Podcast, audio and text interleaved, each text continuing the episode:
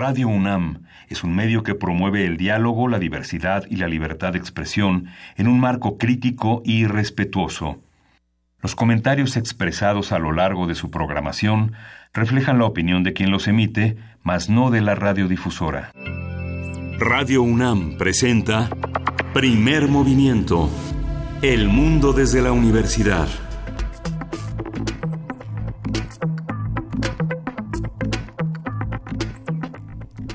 Buenos días, son las 7.05 de la mañana de este, de este miércoles 5 de septiembre en el que este, las instalaciones de la universidad están cerradas prácticamente todas. Ayer se votaron las últimas instalaciones abiertas hasta las 9 de la noche. Oye, nosotros aquí estamos. Sí, sí, pero esta está, es, es, otro espacio que está abierto al tiempo y sin muros. Por lo pronto está abierto y... Eh, bueno, esperemos que así, que así permanezca para seguir trabajando por la comunidad y con la comunidad universitaria.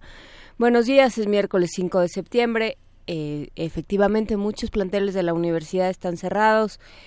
Eh, se pide prudencia. Ayer el, rector, en un, en un mensaje que escucharemos en un momento más, pidió prudencia, eh, avisó que que ya se va se expulsó a 18 personas de la comunidad universitaria que se sabe que ya se identificaron en los videos y que se sabe que participaron en estas eh, acciones violentas, pero también dijo hay eh, varias personas a las que no se identifica como miembros de la comunidad y bueno pues son esos em, esos elementos a los cuales hemos identificado desde hace 30 o más años en esta universidad que no pertenecen a la comunidad y que sin embargo misteriosamente aparecen al momento en el que hay cualquier tipo de de, em, de, problema o de incomodidad de la población. Esto nace, hay que, hay que recordarlo, de un reclamo legítimo de seguridad en, en los distintas eh, en las distintas dependencias y en las distintas áreas de trabajo de esta universidad y eso no se nos puede ir de la cabeza y nosotros mismos somos los que tenemos que encontrar las eh, pues las soluciones y nosotros somos quienes tenemos que organizarnos y por supuesto sí trabajar con nuestras autoridades para que la universidad sea un lugar seguro para todos los que venimos aquí a trabajar, a estudiar y simplemente a disfrutar de todo lo que ofrece la universidad, Miguel Ángel. Sí, justamente se han implementado ya desde hace algunos años más controles en las entradas de la, de la universidad, pero siguen siendo insuficientes, siguen siendo insuficientes en, las, en algunas universidades privadas el, eh, esta, esta voluntad casi paranoica de cerrar las puertas a cualquier eh, elemento externo, a pesar de que las bibliotecas están abiertas, eh, genera elementos muy contradictorios, porque mucha gente del interior del país sin, sin identificación, a veces actualizada, entra, entre las instalaciones al campus para consultar una de las bibliotecas pues, más importantes de América Latina. ¿no? Pues bueno, todo eso lo tendremos que discutir entre todos, tendremos que discutir entre todos la universidad que queremos y tendremos que trabajar entre todos. Por lo pronto vamos a escuchar este mensaje que emitió ayer el rector de esta universidad, el doctor Enrique Graue Vigers. Vamos a escucharlo.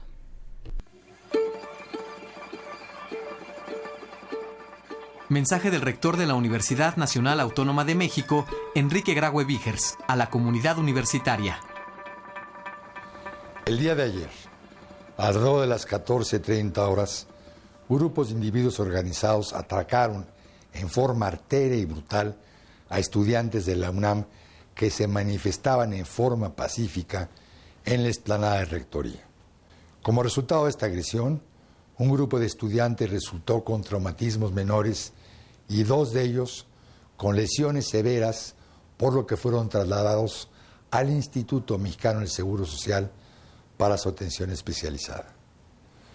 En ambos casos, las lesiones que les fueron infringidas ponen en riesgo su vida y aunque ya han sido intervenidos y están estables, su estado es grave y se encuentran bajo observación médica. La comunidad universitaria se encuentra consternada por su salud, agraviada por estos actos e indignada ante los acontecimientos del día de ayer. Las denuncias de los hechos ya fueron presentadas a la Procuraduría y se procederá sin miramientos ante quienes resulten responsables de estos actos.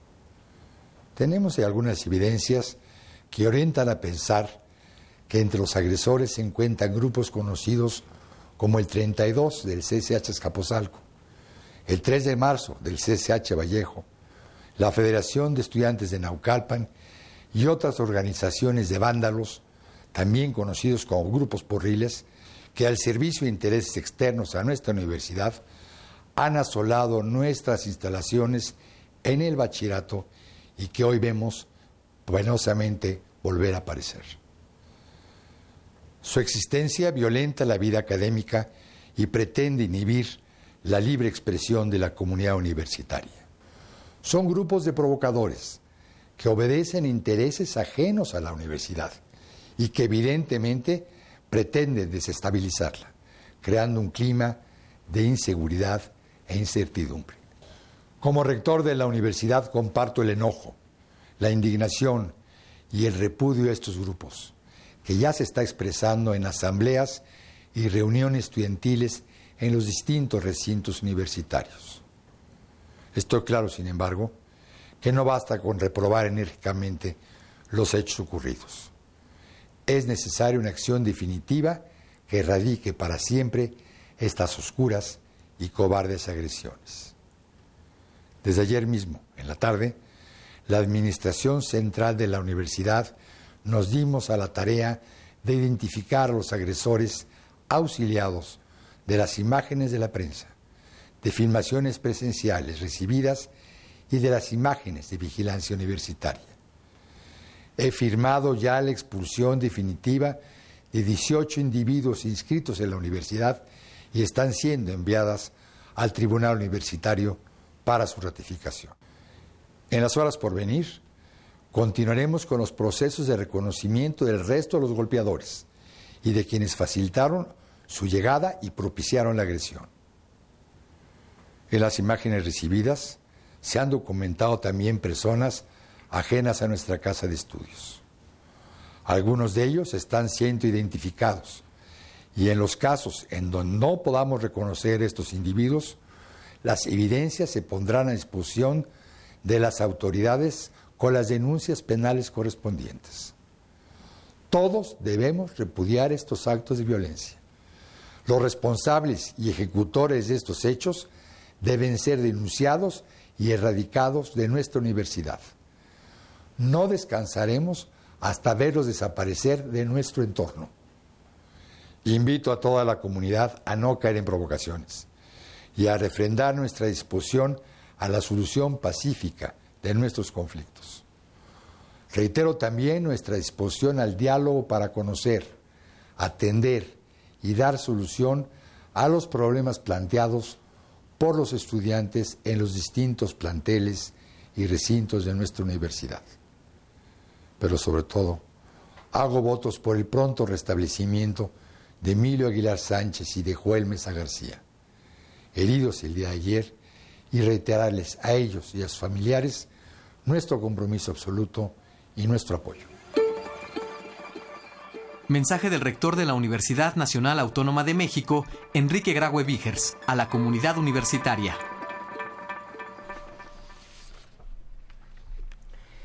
Pues estamos aquí en primer movimiento. Este es el mensaje que se ha oído en distintos medios de comunicación, Miguel Ángel. Sí, este es el mensaje que ayer se difundió a, los medios y que hoy a través de estos audios que se, que se grabaron ayer tenemos una visión, pues la, visión eh, eh, de la cabeza de esta universidad, del Consejo Universitario, de la universidad en su conjunto y bueno, habrá que esperar el desarrollo de los hechos y el diálogo que entre las distintas dependencias académicas de la universidad va a generar una opinión en estos eh, en estos días. Pues eh, sí, eh, va a generar una opinión, creo que ya lo genera, ¿no? Este, no es la primera vez que se ven disturbios dentro de la universidad, no es la primera vez, por desgracia, que hay actos violentos dentro de la universidad. Y bueno, pues solo recordar que la violencia no, no se combate con más violencia, porque aquello solo crece.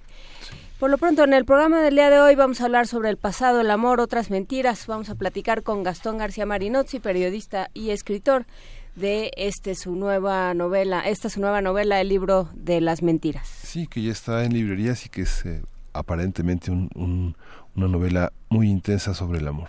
Vamos a hablar con Pavel Granados, que es un escritor, coordinador del catálogo de música popular mexicana de la Fonoteca Nacional, y vamos a hablar sobre la primera canción gay de México. ¿Usted la conoce? Pues no. Yo creo que no. No sé. ¿No?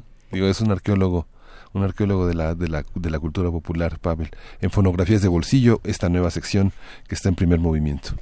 En nuestra nota nacional, el panal, el pez, el drama de los partidos sin registro, si lo es, para quién es drama, para quién no, cómo se va a resolver, si se va a resolver.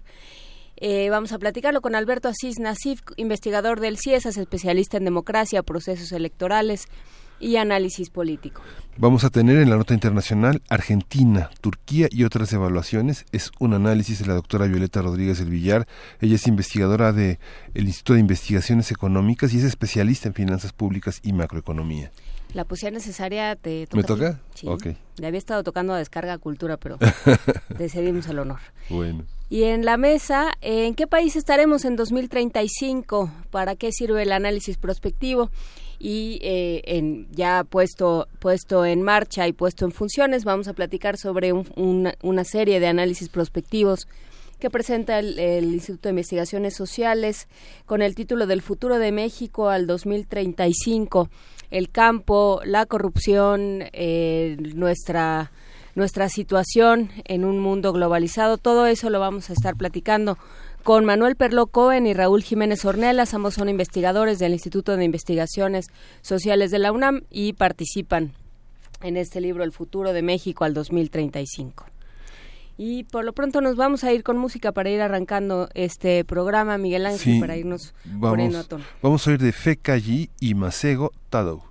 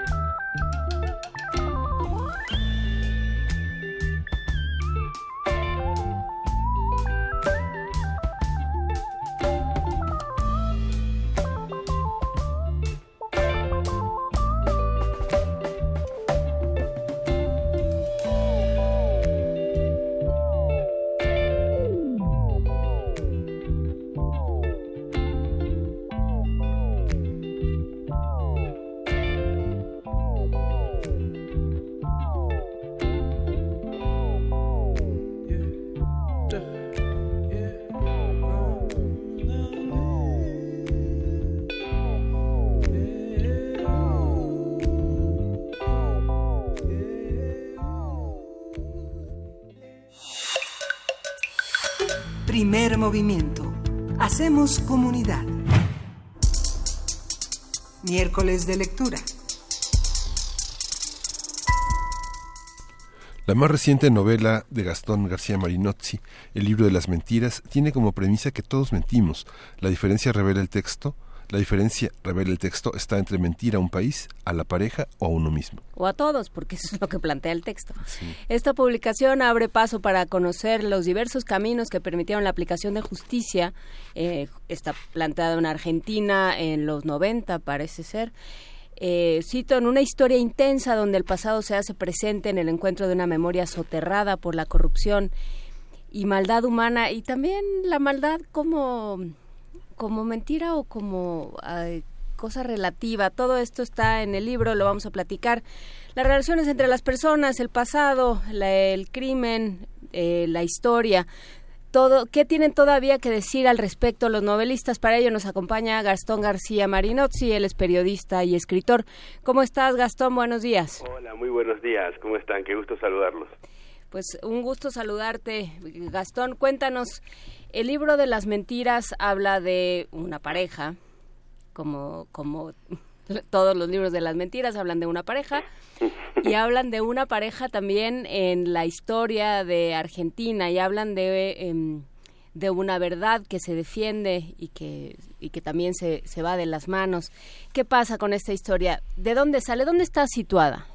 Eh, esta historia está protagonizada por tres personas, que son Mike y Mia, que son los principales protagonistas, unos jóvenes de 20 años, en Argentina, en la década de los 90. Es una época muy particular también de, Argentina. Recordarán la época del neoliberalismo y donde todos se creían que era Suiza y que, bueno, una gran mentira desde, desde la política y desde la sociedad, ¿no?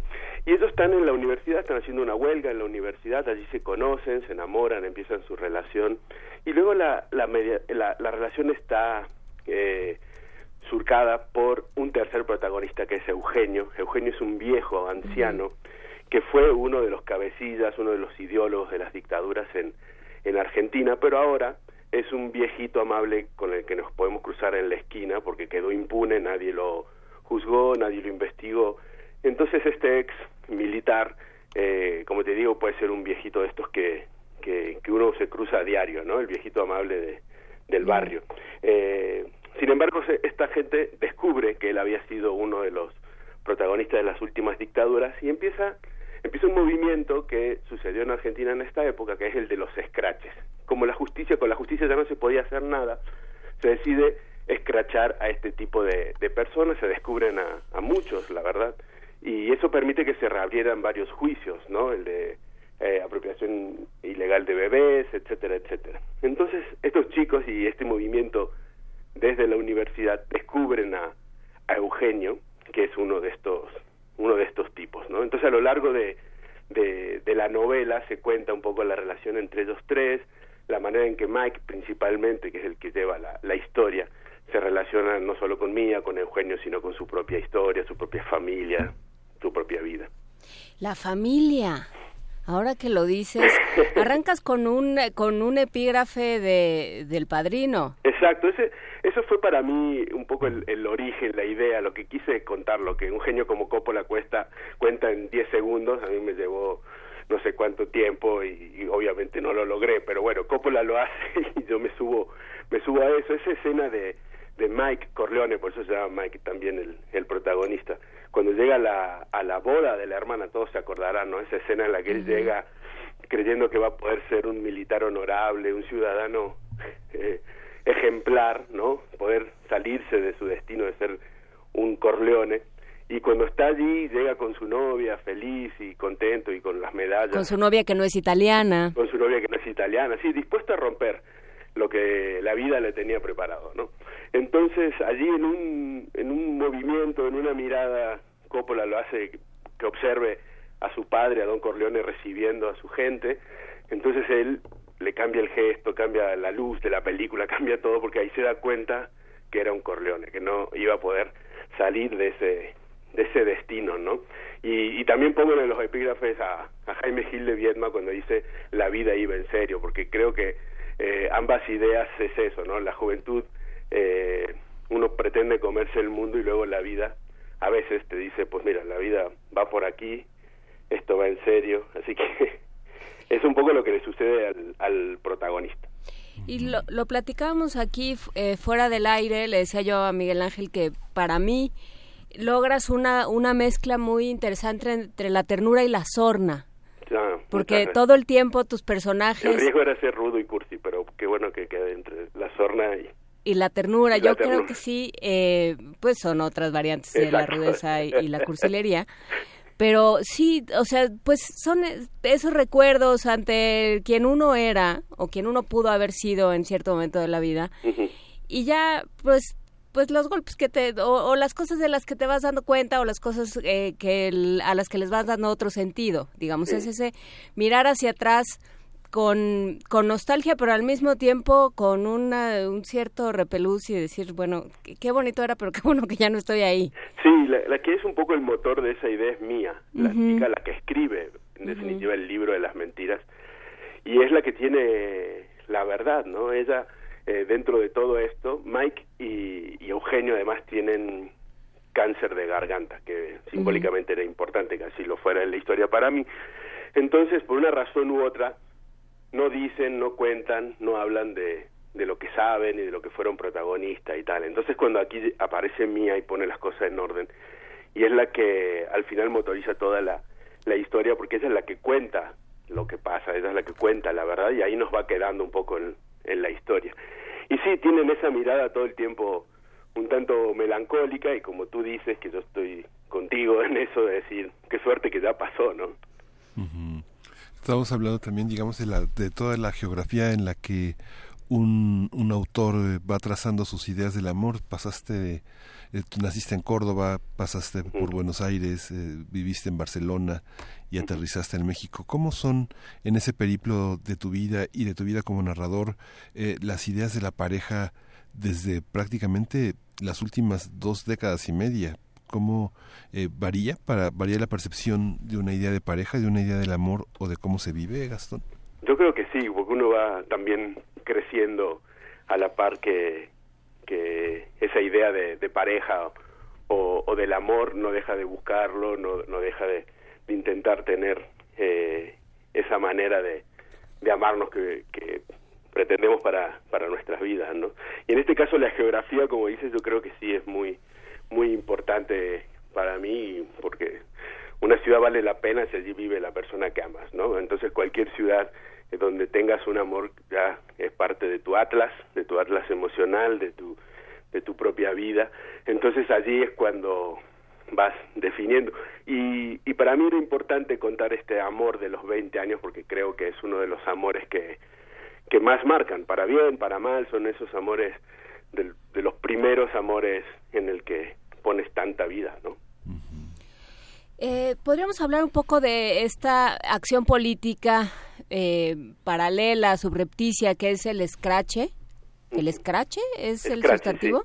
Sí, sí, sí. Eh, ¿cómo, ¿Cómo funcionaba? Porque también funciona para denunciar mentiras. Es una forma, eh, digamos, desde la guerrilla, digamos, desde, desde lo subrepticio, de denunciar mentiras. ¿Cómo, cómo funcionaba y cómo funciona la historia? básicamente fue gracias a las organizaciones de derechos humanos, de, hijos, hijos desaparecidos y, y, otros movimientos que empezaron a hacer esto en, eh, en Argentina, porque sí se, empezó a saber que había gente que no había sido ni juzgada en los juicios a las juntas, eh, que era la gran mayoría, y que estaban en absoluta libertad y en impunidad, y volviendo a tener una, una, una vida como la de la de todos, ¿no? Sin embargo, habían sido gente asesina, había sido gente secuestradora y tal, por una serie de, leyes que habían salido en el país en ese momento, pues ya no se los juzgaba y vivían y vivían libres. Entonces se descubre esto y la justicia ya no podía hacer nada porque había una ley de punto final y desobediencia y obediencia de vida que no podían no se les permitía juzgarlos por eso. Entonces, lo que se hizo a partir de estos movimientos cada vez que se descubría uno de estos de estas personas era ir a marchar frente a las casas de esta gente, ¿no? Entonces se repartían fotocopias con el prontuario del personaje, este señor torturó en tal lugar, este asesinó, tal y tal, ¿no? Entonces, así, socialmente, es como se los denunciaba, porque no había en ese momento otra manera, ¿no? Entonces ya descubrías que tu vecino podía llegar a ser uno de los máximos asesinos del país. Fue muy interesante ese, ese movimiento, esa época, porque ya te digo, permitió abrir algunos juicios de cosas que no se habían juzgado, cosas que, que no estaban bajo esta ley, entonces se los podía volver a, juzgar y muchos acabaron presos. Le preguntaba a Juan Inés, que es eh, una, una lectora muy acuciosa, si es una novela argentina. Me decía, sí, es una novela argentina. Es muy argentina, pero, pero ahí sí también eh, Miguel Ángel es psicoanalista, pero no lo, no vamos a usar sus poderes para este momento. Pero vamos, es tu segunda novela argentina, Sí. Gastón. Sí, sí, sí. La otra también, sí, sí. Es sobre el tema de, de la dictadura, eh, que parece ser el monotema a veces en la literatura argentina. Eh, pues bueno, porque creo que sigue habiendo muchas preguntas que, que responder y, y aquí me interesaba el juego de la verdad y la mentira porque sociedades que han vivido este tipo de, de traumas tan enormes como las como las nuestras eh, siguen preguntándose cuál es la verdad, que es lo único que al final cura y sana y hace justicia, ¿no? En la búsqueda de la verdad es donde se- nos jugamos todo, ¿no? Sí. Te preguntaba sobre si era una novela argentina porque eh, el- la, la escritura de lo que yo alcancé a leer en la novela me parece que es un, un español eh, que, que, que es el español de un gran lector. ¿no? Eh, eh, está, está libre de mucha de la paja cotidiana del habla este, de un punto geográfico en específico. ¿no? Tal vez eh, Argentina en el sentido de unas cosas que solo pudieron vivirse en un punto del planeta. ¿no? Sí, sí, sí, puede ser, aunque... eh, pues sí, in- intenté, intenté contar esa, esos noventas que, que vivió mi generación cuando teníamos 20 años y intenté también ese de contar ese esnovismo, ¿no? De esa edad, de las películas que, que ven y, los libros que leen y la música que oyen y, tal, y, y también intentar contar, pues, cómo hablaba, cómo hablábamos en esa época. Y el, el la idea del mal, porque la- el personaje de Eugenio es muy complicada. La relación de Mike con Eugenio, donde él dice es que, eh, o sea, de- con este con este viejito o con esta persona mayor que ya lo ve como dices tú, como el viejito del barrio, lo saluda, le cae bien, eh, le, le permite ver esa parte. Hay un momento en el que dices, eh, lo- los buenos solo piensan en el bien, no hay mayor misterio, pero uno nunca sabe en qué piensan los malos. Y, y es esa exploración la que le fascina a Mike de Eugenio. Exacto, porque creo que él empieza a, a verse en. Eugenio, ¿no?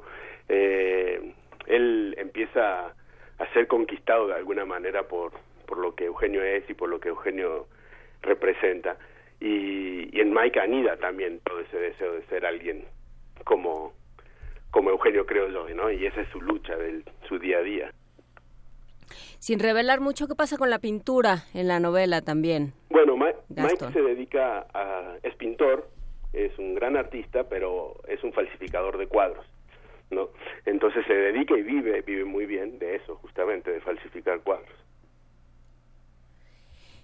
Y ahí hay un- una cosa que me interesa mucho, también hablando de la mentira los- o las interpretaciones, porque Mike cuando está en Barcelona se obsesiona con, con las meninas de Picasso, ¿no? que a su vez son una interpretación de las meninas de Velázquez. Entonces, eh, como esta tercera visión, digamos, salvando la distancia, pero él, él se obsesiona con, con una versión de la realidad, que es la que eh, en ese caso le impone el arte, que le impone Picasso.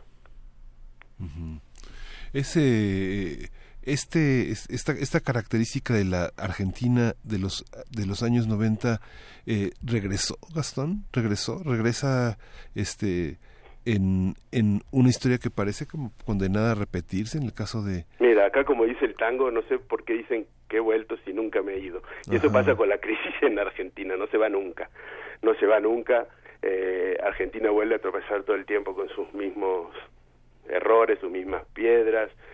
Eh, es, es demasiado complicado, creo yo. Y, no sé si regresaron los 90, la, la verdad que no, no lo creo. Fueron otra otra otra manera de, de hacer política, de, de, consumir el poder, de tomar las decisiones.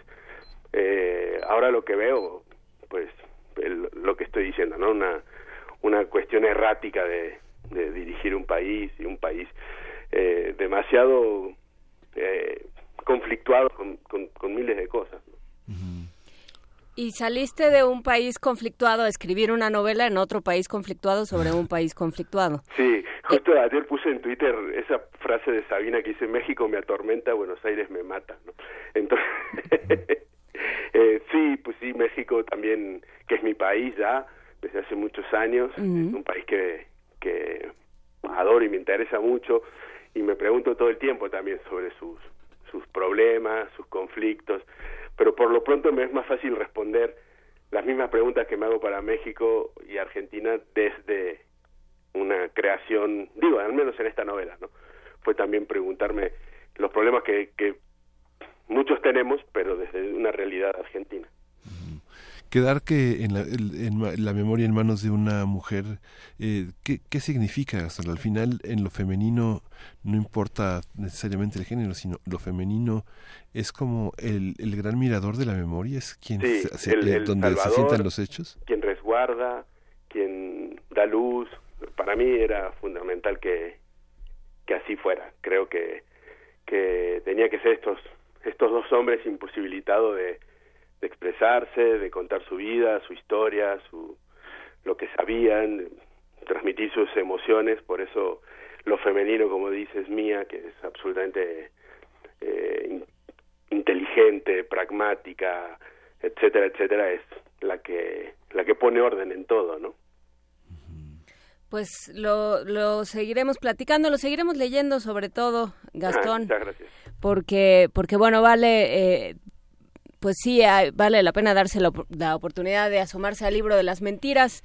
Es una, una novela que corre muy fácilmente a pesar de que te va mordiendo te va mordiendo a pedacitos, te va royendo de pronto. Ah, qué bonito eso. Y bueno, pues ahí está el libro de las mentiras, Gastón García Marinozzi, sobre, sobre la historia, sobre, sobre aquello que, que hay que dejar morir, aquello que no se debe dejar morir, los amores de los 20, y por supuesto las las iras del pasado. Muchísimas gracias y la familia, que siempre es un tema. Exacto, sí. Muchísimas gracias, Gastón García Morinozzi. Es un abrazo enorme. El libro de las mentiras en Alfaguara, ya en librerías. Y nos vamos a música. Nos vamos a música, vamos a escuchar de Georgia Smith, Blue Light.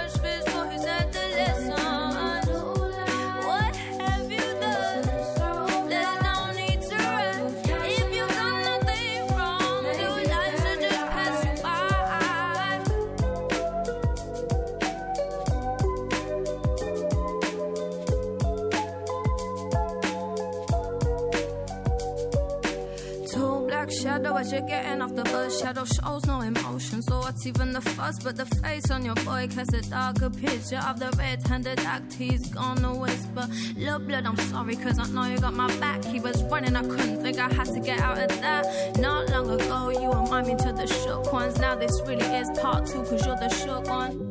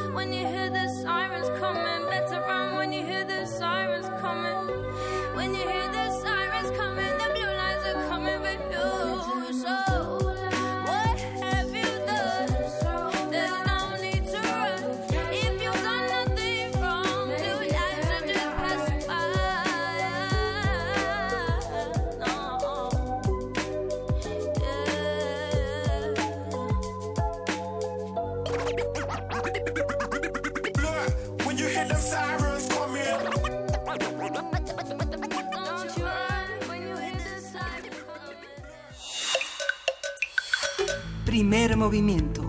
Hacemos comunidad. Fonografías de bolsillo. Fonografías de bolsillo. Pavel Granados con nosotros. ¿Cómo Ángel, estás? ¿Cómo estás? Muy bien. Tú, Juana Inés, qué gusto saludarlos. Pues hoy me estuvo, bueno, me acaba, me acaba de llegar un libro que es, se acaba de reeditar y bueno, un libro que es, es ya debe salido hace algunos años. México se escribe con J, que quizá ustedes lo llegaron Sí, a ver, que lo hizo Michael Schussler con Miguel Capistrán, Ujú. bueno, un amigo entrañable, Miguel Capistrán, que ya murió. Y ahí me invitaron hace algunos años a escribir.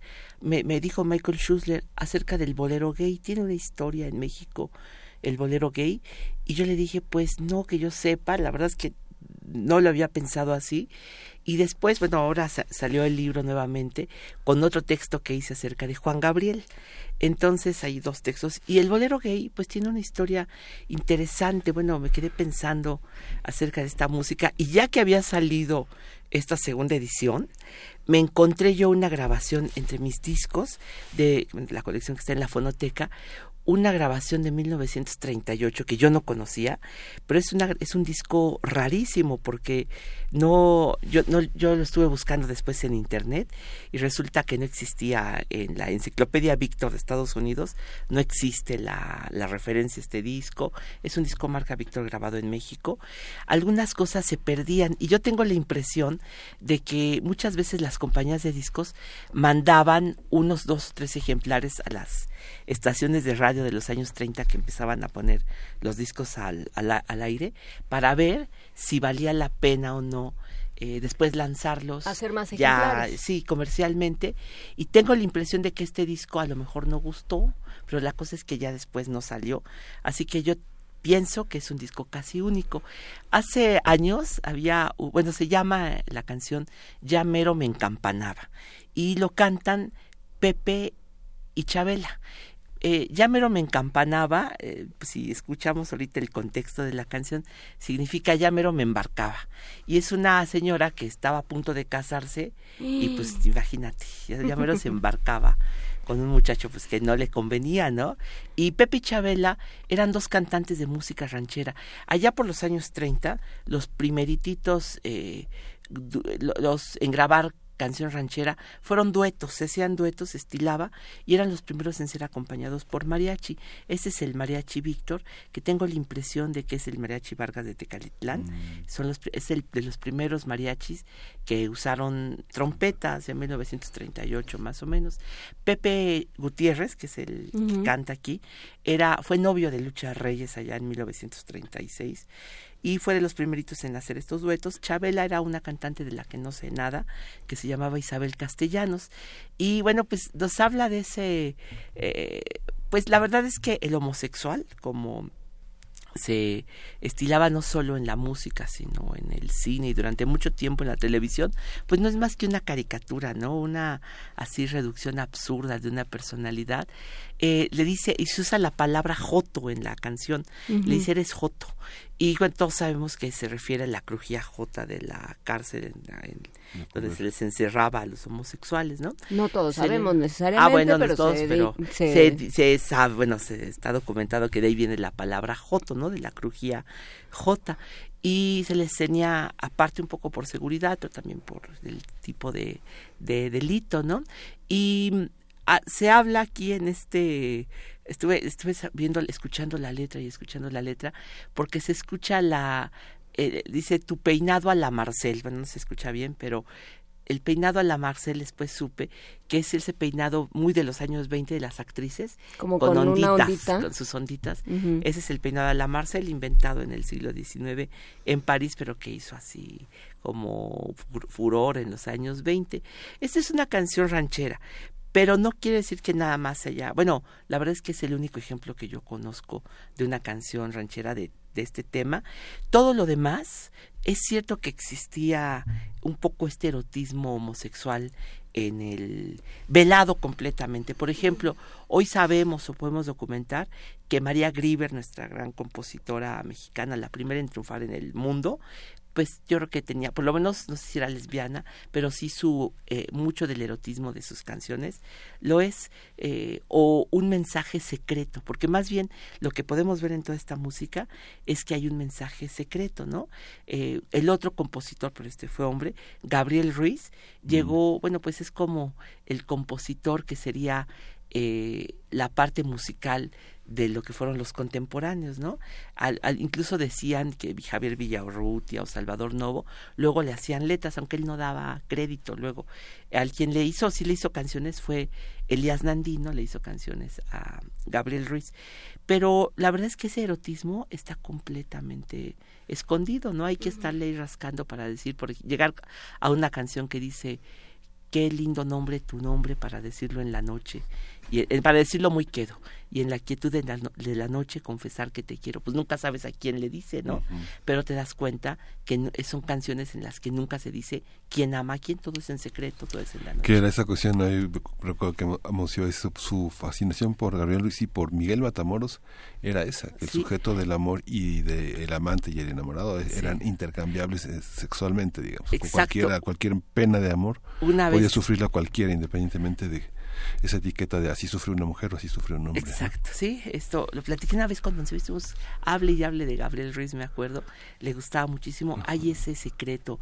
Y algo, en, en el libro de Carlos Monsiváis, que se abre esa puerta, eh, da un dato de un compositor, pero lo dice equivocadamente, él dice que había un compositor a quien mataron, llevó un amante a su casa de la calle y tenía un busto, bueno, eso no lo cuenta Monsiváis, pero ese compositor tenía un busto de Beethoven en el piano y este, el que, el que metió a esa casa lo metió de un beethovenazo en la cabeza y lo robó.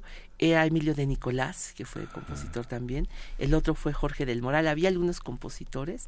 Un día el productor de Radio Educación, Jesús Elizarrarás, me, llam- me estábamos en su casa y me dijo, oye, tenía noventa y algo de años eh, don Chuchito. Me dijo, ¿tú quieres saber chismes de esa época? A ver, cierra la puerta, ven. Y me contó toda la vida íntima de todos los compositores de entonces. Y por eso me enteré de, pues, de ese mundo secreto, ¿no? De la música mexicana.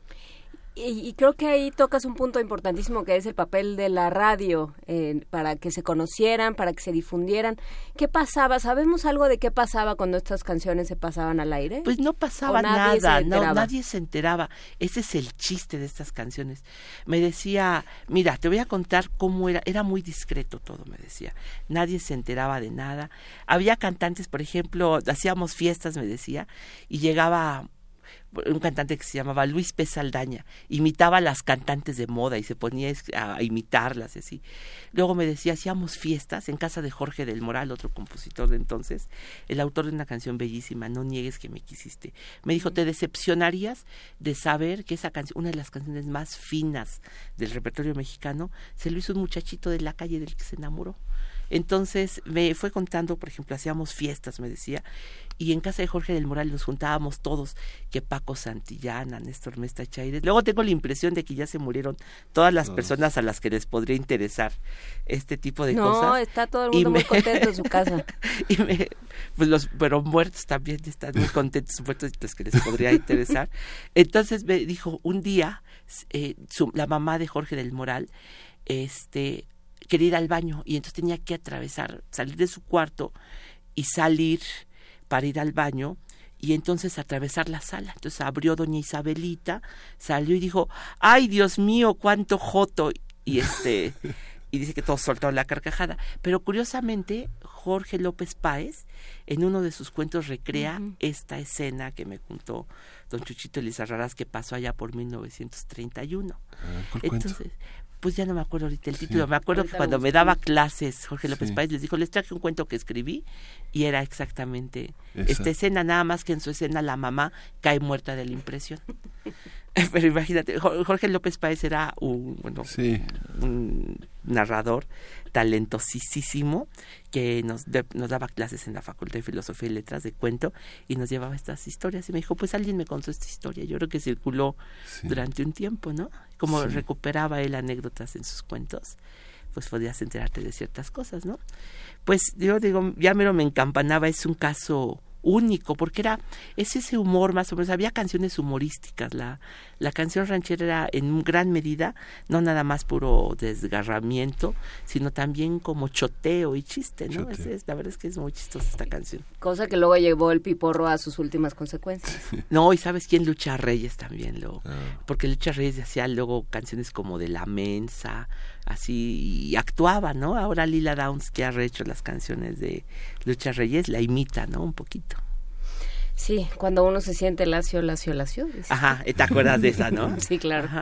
No, no me acuerdo, la tengo, la... tengo interconstruida. Ah, sí, en este muy momento. bien. No, es que es una canción chistosísima y le queda muy bien a, a Lucha. Pues todo eso está más o menos aquí contado en el libro de México se escribe con J que acaba de salir. Nuevamente está ahorita en las novedades y por eso me acordé ahorita. Qué lástima que yo encontré la canción después ¿Y de, Juan Gabriel qué dices en este texto? Bueno, de Juan Gabriel, bueno, se lo escribí cuando murió, lo rehice todavía un poquito después. Pues un poco que también es una es un amor neutro el de Juan Gabriel, porque no este no se dice abiertamente nada, aunque puede rastrear en algunas canciones de qué se trata este amor más o menos, pero tengo la impresión, pues yo creo que es en el fondo una decisión comercial o bueno, pienso que por ahí va la cosa, en el sentido de que no te dedicas a un sector, sino que te dedicas a todo el amor posible, que son canciones que le tienen que llegar a fuerzas a todos, pero hay que buscar la manera en que en todas las posibilidades del amor también le toque a una pareja gay, ¿no? Entonces, por ejemplo, la canción Qué necesidad se trata, así hago un análisis ahí de la letra, se trata de un señor que está enamorado de un muchacho algo así, y entonces le dice, pero tú te vas a casar, tú en el fondo te vas a ir porque te tienes que casar, porque lo que te conviene a ti es el dinero. Y este es un amor y te, te, interesan las convenciones eh, familiares, te interesa lo que diga tu familia, pero qué necesidad, le está diciendo qué necesidad. Bueno, ya nos lo había ya se lo había preguntado de, de alguna forma desde caray desde caray, y desde no tengo dinero nada quedarnos este todo es eh, un poco ahí en el contenido de la música de Juan Gabriel el dinero y un poco también el pues no yo no tengo nada que ofrecer no tengo nada y te vas a casar por el dinero no es un poco lo el contenido de, de las canciones de Juan Gabriel es un poco lo que cuento y será eh, que es una decisión comercial o hay algo de moral también o la moral no entra pues en, creo este análisis que estás haciendo? Mira, no creo que haya tanto la moral. Yo pienso yo que es más bien la decisión de que la canción popular debe llegarle a todos, ¿no? Debe ser un contenido más bien abierto que algo que algo cerrado. Y la moral yo creo que al contrario, yo creo que en Juan Gabriel hay cierto desenfado moral, o sea, no le interesa tanto eso. Al contrario, hay una crítica a que la moral pues destruye relaciones, ¿no? Sobre todo las convenciones. Quizá en esta canción, que es la que analizo ahí más, que le dedico más espacio, la de qué necesidad, pues quizá lo que hay es más bien esa crítica, ¿no? A que la sociedad deshace amores, ¿no? un poco lo que hay en Juan Gabriel, es un monólogo, es un eterno monólogo, ¿no? Juan Gabriel es la historia de un monólogo de alguien que no se halla en la vida, de alguien que quiere ser sincero y no lo deja la sociedad, eso recorre siempre sus canciones, ¿no? Por lo menos ya se enuncia algo parecido así. No sé si ya haya un repertorio así abiertamente gay, pero sí hay una cantidad de canciones así muchísimas que sabes que la historia detrás correspondía a un amor de pues, homosexual, por ejemplo, aquellos ojos verdes, Alma mía de María Grieber, canciones así. Pues, Mayra Elizondo, eh, parece que ya en su casa se organizó una calorada discusión en torno a Gavilano Paloma. No, fíjate que esa, bueno, José José lo cuenta en sus memorias y dice que siempre se lo dijeron, pero que en el contexto, cuando se cantaba en los años 70 esta canción, era de un muchacho que quería hacer casar a una muchacha como un gavilán y resultaba ser él el casado y quedaba como una paloma pero no que fuera, aunque siempre se hizo esa interpretación. Siempre se ha jugado como una historia de travestismo. Siempre, sí, de travestismo. Pero bueno, pues vamos a escuchar ahora sí esta canción. ¿La presentas, Pavel Granados? Sí, se llama Ya mero me encampanaba, Pepe y Chabela, 1938, con el mariachi Víctor. No, desafortunadamente la disco El Marbete no tiene autor. Mm. Pero bueno, pues ahí está la... Tengo la letra, si quieres la subimos al ratito a por favor. A Twitter. Claro que sí, muchísimas gracias. Nos vamos a escuchar. Tú me encampanaste. Gracias, Pablo Ganados, como todas las semanas. Gracias, Miguel Ángel.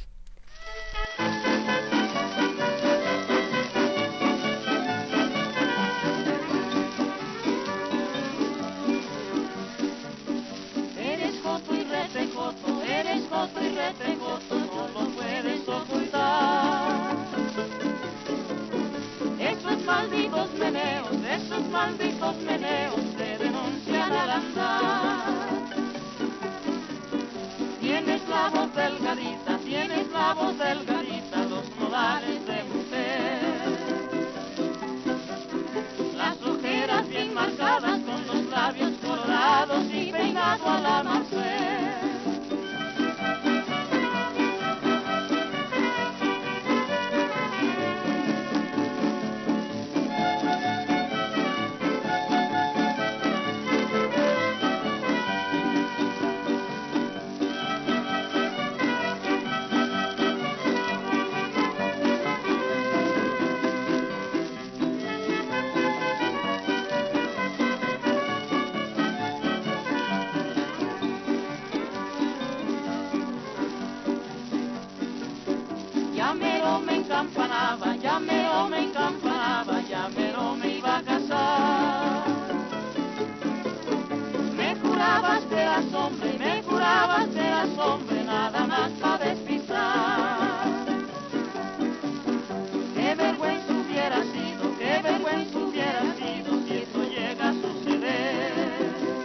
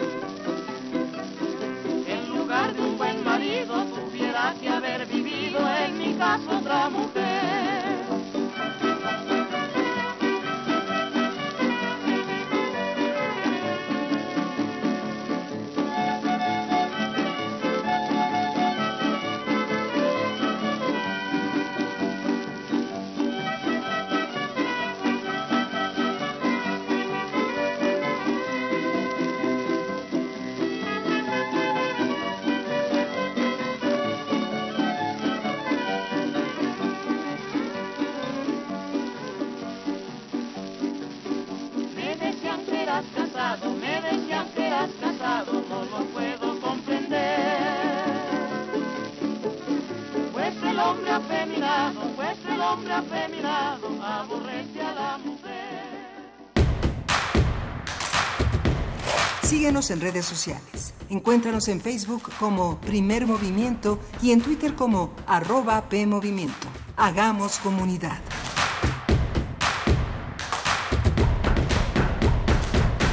Avances y desafíos. Sexto informe de gobierno. Habla el presidente Enrique Peña Nieto. Haciendo una síntesis de lo que hemos realizado a lo largo de esta administración, pondría en primer lugar las reformas estructurales que han sentado bases y están hoy generando beneficios para los mexicanos y serán más los que se alcanzan a partir de los frutos que deparen precisamente a estas reformas estructurales. Lo segundo tiene que ver con el cumplimiento de los compromisos que hice con los mexicanos. Prácticamente habré de concluir más del 95% de los compromisos que firmé en cada entidad federativa y que registré ante notario público. Y tercero, toda la infraestructura que hemos realizado. Me quedo con la satisfacción de lo que sí pudimos lograr. Haber impulsado una inversión bien importante en infraestructura, tener un país mejor comunicado, con nuevas autopistas, 3.000 kilómetros de nuevas autopistas. Prácticamente duplicamos la capacidad de operación de nuestros puertos. En pocas palabras, en seis años se construyó o se amplió la capacidad operativa de los puertos igual a lo que se había hecho 100 años antes. Se construye el tren interurbano México-Toluca y el tren eléctrico de Guadalajara. Casi 30 aeropuertos del país se han venido modernizando a lo largo de esta administración. Sin duda destaca el nuevo Aeropuerto Internacional de México. Yo espero que de mantenerse este proyecto será una obra que pueda iniciar operaciones en la próxima administración. Contrario a lo que muchos piensan, la verdad es que en el sector agroalimentario, en el campo mexicano, hemos venido convirtiéndonos en una potencia. Somos el primer país exportador de aguacate, jitomate, chile verde, limón. Hemos apoyado el campo a través de la mecanización, a través de otorgar crédito para la adquisición de maquinaria y de implementos agrícolas para ser más productivos. También hemos llevado riego tecnificado. No depender del agua de temporal, sino optimizar el recurso natural, el recurso vital del agua. Estos son de los logros que sin duda es importante que se conozcan. Competimos con todos los países del mundo. Sí hemos avanzado. Y los indicadores económicos ahí lo dejan señalado. Somos un país confiable. Y ese es el México que estamos buscando. Un país creciendo, un país generando empleo, un país que recibe cada día mayor número de turistas. Superamos ya el número de turistas que recibe Alemania, el número de turistas que recibe Gran Bretaña. Ese es México. Somos el sexto destino turístico más grande del mundo. Sexto informe de gobierno. Universidad Nacional Autónoma de México. La Universidad de la Nación.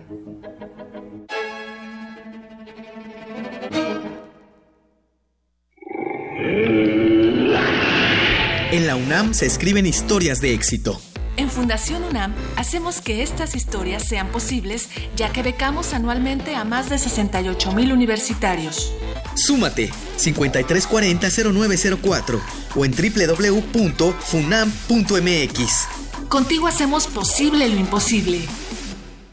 Gracias por creer en Encuentro Social. Gracias porque con tu voto logramos este cambio. Esta transformación apenas comienza y necesitaremos de todo tu apoyo para reconstruir a México. Sigamos unidos, reconciliémonos por nuestras familias y por nuestra sociedad. No te defraudaremos. Nuestro compromiso por hacer a México con igualdad, justicia y paz sigue en pie. Gracias por estar del lado correcto de la historia. Partido Encuentro Social. El Museo de Arte Carrillo Gil exhibe la muestra El Gran Malentendido, Wolfgang Palen en México y el surrealismo disidente de la revista DIN, integrada por 134 piezas en diferentes disciplinas y técnicas. Una exploración a partir de la obra, proyectos, conexiones y efectos que el artista austriaco generó a su paso por México entre los años 1939 y 1947 y 48. El Gran Malentendido, Wolfgang Palen en México y el surrealismo disidente de la revista DIN se puede visitar en el Museo de Arte Carrillo Gil.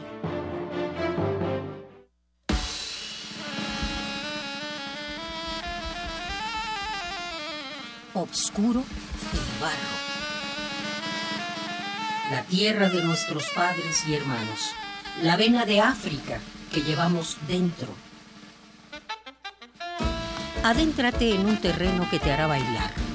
Conoce a Selva Negra, jazz latino con extracto afroantillano.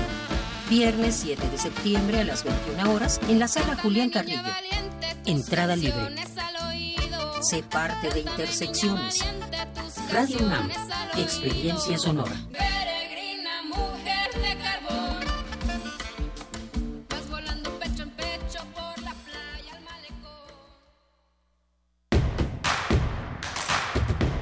Queremos escucharte. Llámanos al 55 36 43 39 y al 55 36 89 89. Primer movimiento. Hacemos comunidad. 8 de la mañana con 5 minutos, ya estamos de regreso aquí en primer movimiento, miércoles 5 de septiembre.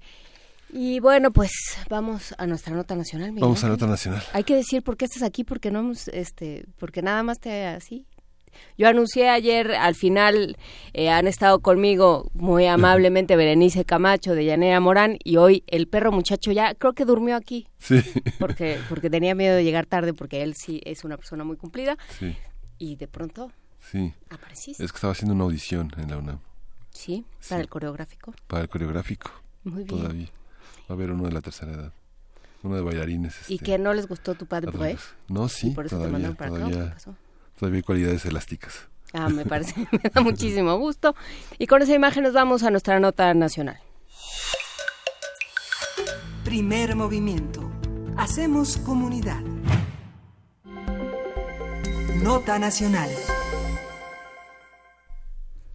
El pasado primero de julio, el Partido Nueva Alianza, PANAL y el Partido Encuentro Social, PES, perdieron su registro, puesto que no alcanzaron el umbral de votación nacional exigido por la Ley de Partidos y la Constitución, en la que se indica que se debe lograr 3% en alguna de las elecciones federales realizadas para conservar el registro.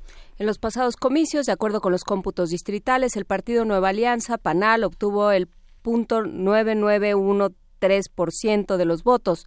En la elección de diputados federales, 2.47% y en la de senadores, 2.3%. En el caso del Partido Encuentro Social, el PES, en la elección presidencial obtuvo 2.7% de los votos, en la de diputados, 2.4% y en la de senadores, 2.32%. PANAL y PES son los únicos dos partidos que no consiguieron al menos el 3% de los votos en alguna de las tres elecciones federales. Vamos a platicar de la trayectoria de estos partidos políticos durante, su, durante el más reciente periodo electoral, cómo quedan, qué pasa con su registro y a quién corresponde rendir cuentas. Para ello nos acompaña el doctor Alberto Asís Nasif, investigador del CIESAS, especialista en temas de democracia, procesos electorales y análisis político. Muchísimas gracias, Alberto Asís, por estar de vuelta con nosotros. ¿Qué tal? Muy buenos días, Juan Inés y Miguel Ángel. Un gusto saludarte. Cuéntanos Igualmente. qué hacer con estos dos partidos, cómo los vemos y qué nos dicen. Pues me parece que ya, este, ya le, la representación popular en las urnas del pasado primero de julio les pasó las cuentas y no, no lograron, a pesar de que se habían integrado a una, a una coalición, cada uno de ellos, eh, no logró el requisito de ley que viene ahí en el artículo 94 de la ley de partidos, que tienen que tener mínimo el 3% en alguna de las tres elecciones eh, federales y ninguno de los dos lo, lo consiguió. Entonces se abre todo un proceso para eh, que pierdan su, su registro y para eh, deshacer, digamos, la, la forma oficial en la que estos partidos estuvieron eh, vigentes y tuvieron una, una representación y formaron parte de este conjunto de los nueve partidos que tuvimos a partir del 2014. Eh, cada, cada uno de ellos tiene una historia eh, más o menos singular. El partido Encuentro Social, pues, eh, es un partido que empezó como una asociación civil allá en el 2003, luego pasó a ser un partido estatal, consiguió su registro en Baja California tres años después, en el 2006, y se volvió partido nacional, consiguió su registro en el 2014. Eh, el partido eh, Nueva Alianza, el, el PANAL, conocido como el, como el PANAL, eh, consiguió eh, a partir del 2005 su registro como, como un partido nacional. Y hay un dato que se puede añadir a estos dos eh, partidos, es decir, el, el PANAL, digamos que es un es un partido que desde su fundación se le consideró un partido pues de corte eh, corporativo, sindical. Y entonces había, me acuerdo, en una de las eh, tantas reformas que se hicieron, ¿no? Había una prohibición expresa de que no se podía tener partidos eh, corporativos, ¿no? Y bueno, eh, el, el, el panal entró ahí en la frontera, esta se coló y logró logró el registro, ¿no? Pero claramente era un partido que estaba bajo la sombra del sindicato del sindicato de maestros y como tal eh, era un partido muy muy corporativo. El Partido Encuentro Social es un partido que se le ha dicho que es un partido muy confesional, muy cercano a una a una de las iglesias y que tiene por supuesto pues una eh, una agenda y un perfil muy muy conservador digamos lo ubican entre entre los más eh, conservadores digamos más a la derecha dentro del espectro eh, ideológico ¿no? el, el otro asunto importante es que el, el Instituto Nacional Electoral eh, la única manera como puede quitar un registro parece ser en la práctica es a través de este incumplimiento con los porcentajes de la ley, ¿no? Porque eh, hace unos años, precisamente en el 2015, un grupo muy amplio de ciudadanos pidió que se le quitara el registro al, eh, al Partido Verde por múltiples violaciones ¿no? que tuvo este este Partido Verde, porque como ustedes recordarán eh, fue uno de los partidos más pues más penalizados porque sistemática y, y estructuralmente violaba la legalidad. Entonces, eh, un grupo muy amplio ¿no? de, miles y miles de, de, personas, entre ellas yo firmé esta, esta petición eh, para que se le quitara el partido, eh, el registro a este partido, pidieron esta cancelación, pero el INE dominó ahí una idea de que solo a través de las urnas se podía quitar el registro a los a los partidos, que fuera la ciudadanía la que decidiera si se le quitaba o no. Alberto, podríamos, este, es una pena que no esté Luisa, cuyo villano favorito después de, de después de Kim Jong eh, no, no es Kim Jong-un. Bueno, después de la ONU, pues, su villano favorito después es de Trump. el verde. el verde. Entonces, no, y, y, creo que con justa razón. Me gustaría un poco eh, explorar que nos que nos expusieras estos motivos, porque son importantes, no no precisamente para el verde que hemos nos hemos dado cuenta. Que ahora se ha reconvertido y ahora ya es el aliado de Morena, por cierto. Bueno, el, el sábado pasado se erigieron en el, en el garante último y el, y el porrista último de Enrique Peña Nieto en, bueno, en sí, el sí. Congreso. Ellos tienen varias, este, varias caretas que se ponen sí. dependiendo de cómo esté la oferta del día. Sí, su corazón es de condominio, pero, pero digamos, eh, ¿cuál es, más allá del Partido Verde que tiene lo suyo, qué pasa o sea, ¿cómo estamos entendiendo la función de los partidos? Muchos me van a contestar en Twitter, no es ninguna y hay que acabar con ellos. Entonces, eh, ¿cómo entender desde un punto de vista de construcción democrática eh, el, paso por las urnas y la decisión en las urnas es un argumento muy poderoso, pero, pero ¿qué argumentos hay fuera de las urnas? Me gustaría que los expusieras. Sí, mira, en, en primer lugar, se supone que en una democracia eh, representativa, eh, liberal, en donde existe un sistema eh, de elecciones y los gobiernos salen de este tipo de régimen, hay actores, hay procedimientos, hay mecanismos, pues los partidos son una parte fundamental. Y en ese sentido, los partidos eh, se supone que representan una parte de este electorado, de esta ciudadanía, y entonces tienen una serie de proyectos y de, eh, de propuestas, hacen su eh, digamos su trabajo para conseguir este este registro que por cierto no es nada nada sencillo. México tiene uno de los sistemas más restrictivos digamos para eh, lograr un un registro no eh, tienes que tener eh, representatividad más o menos eh, importante y distribuida a lo largo del territorio nacional. Tienes que tener una identidad ideológica, programática, eh, tienes que tener una serie de, de, características de esta, de esta naturaleza. Y bueno, pues se supone que es la organización de la voluntad popular, es la representación de una parte de la sociedad. Esto es en teoría. En la práctica lo que hemos tenido eh, desde que se inició así ya toda esta eh, llamada transición eh, que tiene muchos adjetivos, pues hemos tenido muchas experiencias. Yo eh, contabilizaba en los últimos días que hemos tenido prácticamente 16 eh, partidos pequeños ¿no? Eh, que han perdido su registro a lo largo de los últimos 15, 20 años más o menos. Y ahora el último caso pues son estos estos dos partidos entonces hay eh, digamos constantemente eh, lo que hemos llamado un sistema de grandes partidos que se conformó digamos a partir de 1988 este tripartidismo, ¿no? Que lo formaron el PRI, el PAN el PRD, que también se transformó completamente a partir del pasado primero de julio.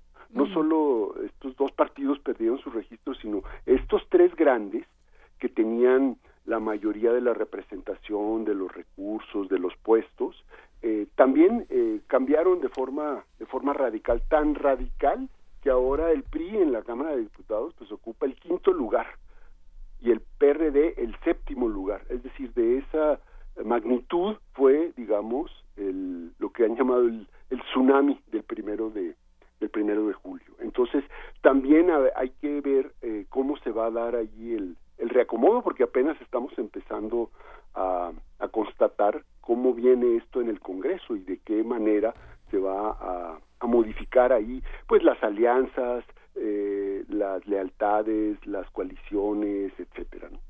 Entonces, eh, me parece que esto también eh, tendría que, que revisarse. En segundo lugar, eh, es importante destacar cómo en muy pocos años los partidos se convirtieron en uno de los villanos favoritos de la, de la ciudadanía en cualquier encuesta de, cultura política y de preferencias políticas, eh, los partidos aparecen en la última preferencia, en el sótano. Son este, los actores probablemente más despreciados por la ciudadanía.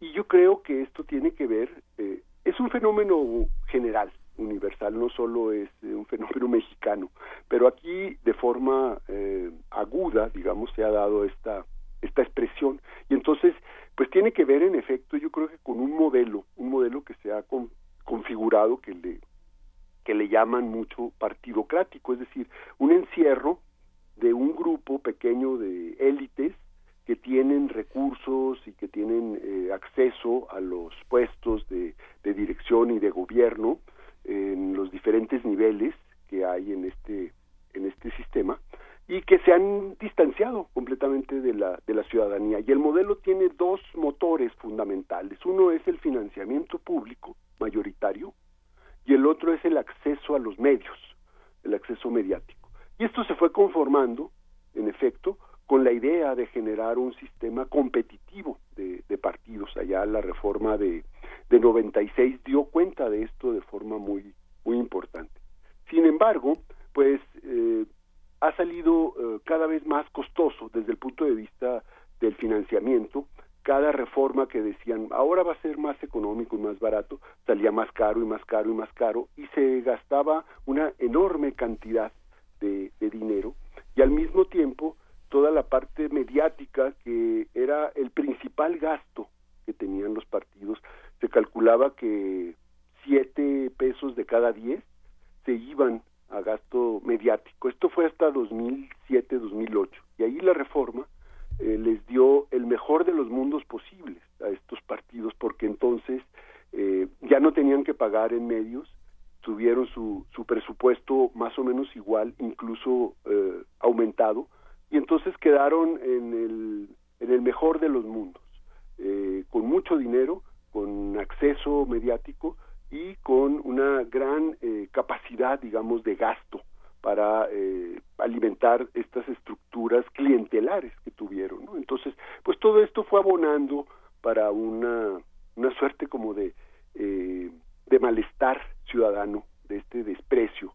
La, la gran pregunta ahorita es, eh, ¿qué va a pasar con esta con este sistema partidocrático a partir del, del primero de julio. Es decir, que va a ser una simplemente una recomposición y vamos a volver a tener eh, pues otros colores, pero con los mismos vicios, digamos, de este, de este modelo, o realmente va a cambiar esto, porque eh, se tendría que transformar el, el modelo, tendría que cambiar los mecanismos de financiamiento, esto del acceso a medios, etcétera, tendría que hacer parte de una nueva de una nueva reforma no ya sabemos que en México hay ensayo y error sobre las reformas electorales pues cada vez que hay un proceso electoral.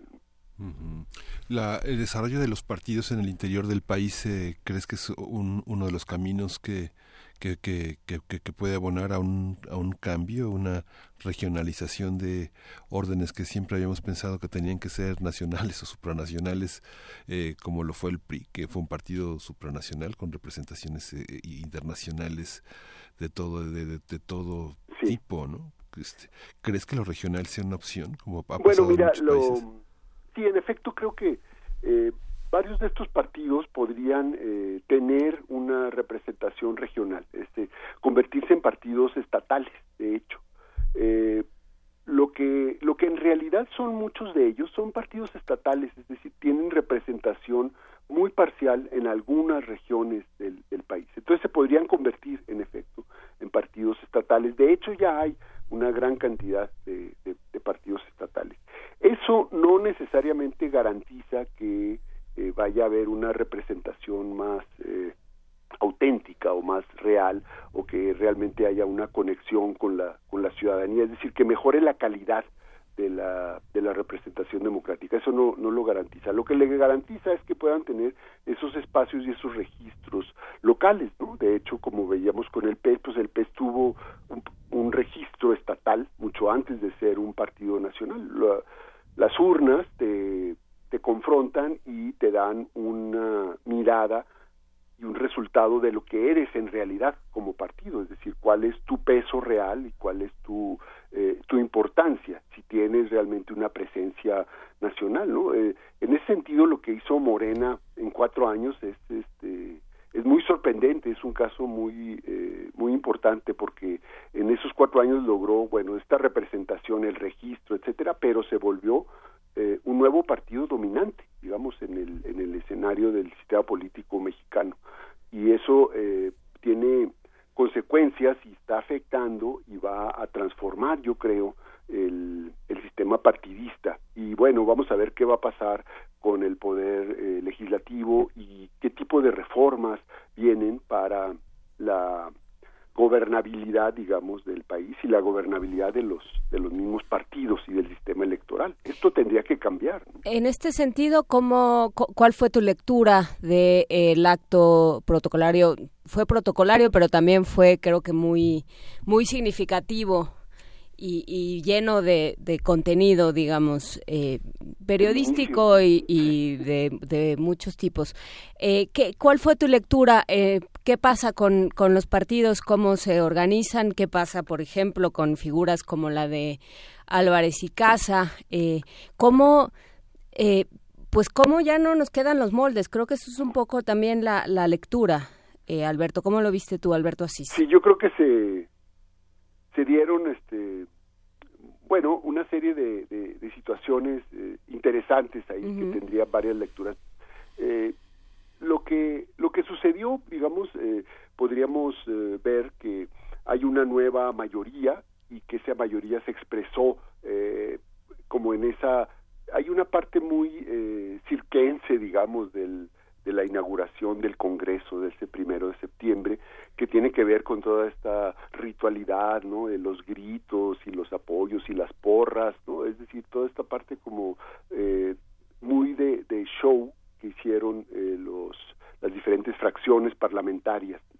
Pero había también, eh, por otro lado, pues como la la nueva eh, composición del Congreso estaba expresando una serie de eh, pues de cambios muy importantes en la en la correlación en la correlación de fuerzas porque digamos los congresos se mueven a partir de la aritmética de los votos. Entonces los partidos eh, que no tienen estas mayorías y que no logran construir estas mayorías saben que su eh, participación pues puede ayudar, en- se pueden sumar, puede ser testimonial, puede ser como para generar este conciencia, pero no va a estar los votos, no van a tener los votos definitivos o decisivos para cambiar la, la legalidad. Esto creo que es muy importante. Y, y tenemos casos como este que mencionabas de Álvarez y Casa, en donde eh, se dio ahí el, el, el entre, digamos, con Muñoz Ledo, y como para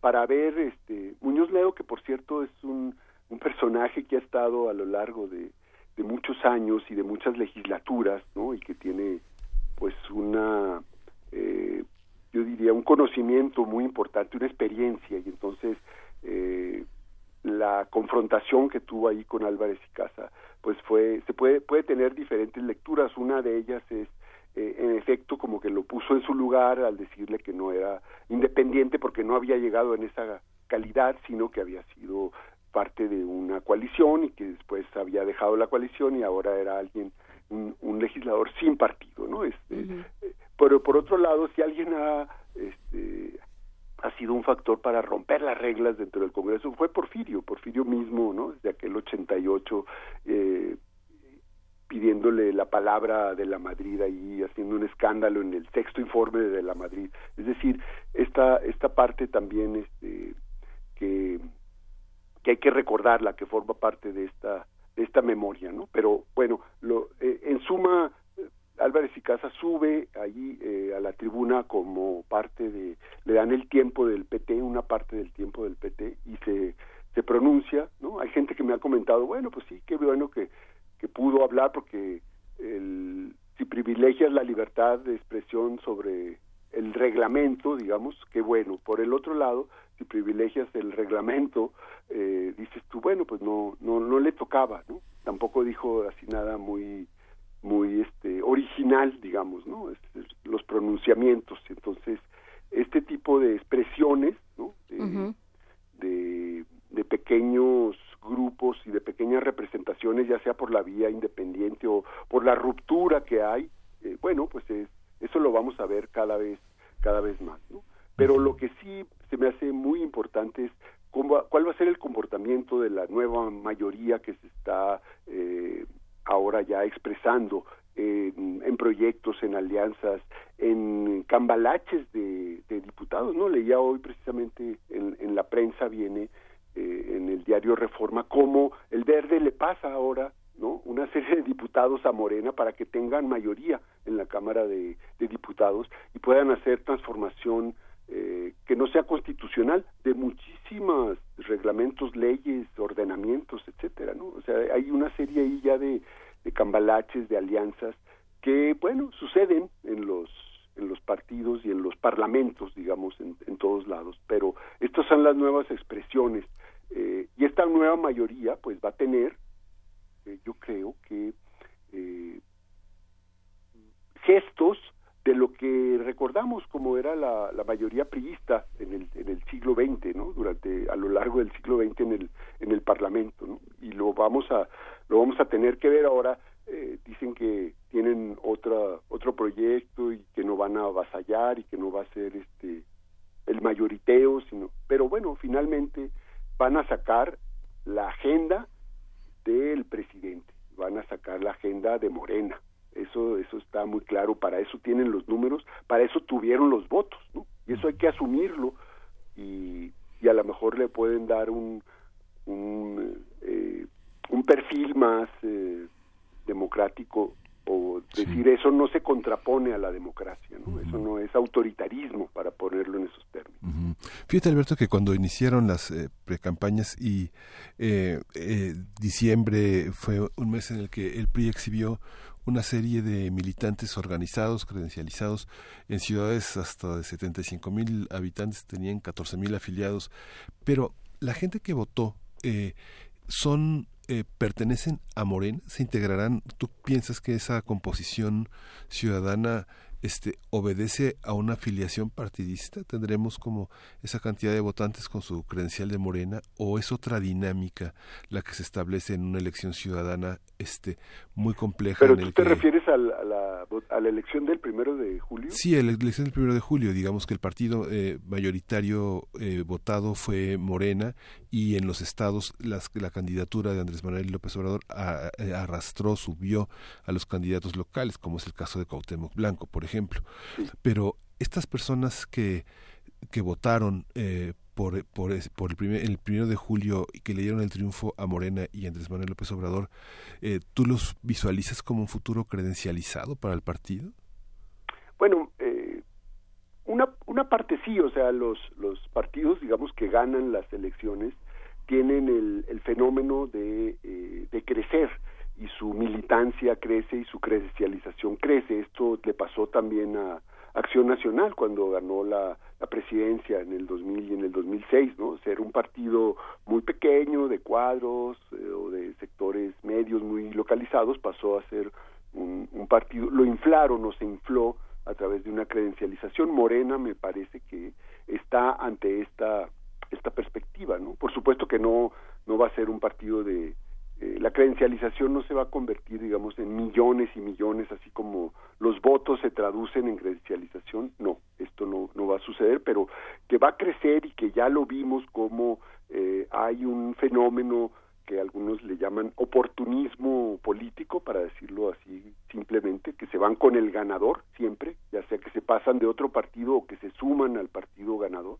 Esto sí, y va a crecer y se va a convertir en un, en un partido eh, grande, digamos, en un partido este, importante que va a pasar de los niveles que tenía antes del primero de julio, pues a ser este, la nueva fuerza que organiza, digamos, la mayoría en el, en el Congreso y en el país, de alguna forma, porque ganó, eh, tengo entendido, 17 de 19 congresos locales. Entonces esto también es muy importante para, para ver cómo van a, a manejar eh, los proyectos legislativos. ¿no? Eh, pues habrá que ver cómo nos preguntan en redes para qué sirven las alianzas o, o sea, si son convenientes o no, que los es conveniente o no que los partidos hagan alianzas. Bueno, eh, lo que vimos este, en esta en esta elección es que eh, era muy conveniente para los partidos sumar fuerzas, sobre todo porque el perfil es que nadie fue solo a esta a esta elección, siempre fueron eh, alianzas eh, estas coaliciones, digamos, que se formaron, pues fueron eh, esa, esa expresión y entonces las alianzas sirven precisamente para ganar, para ganar elecciones. Y en un sistema presidencialista como el nuestro, eh, que por supuesto no se volvió presidencialista ni se va a agudizar el presidencialismo como dicen, no, ya es un sistema presidencialista. Eh, las alianzas eh, se transforman a veces en alianzas legislativas o alianzas de gobierno, pero esto se da dentro de una suerte como de, de mucha eh, volatilidad, se dan como para proyectos específicos. ¿no?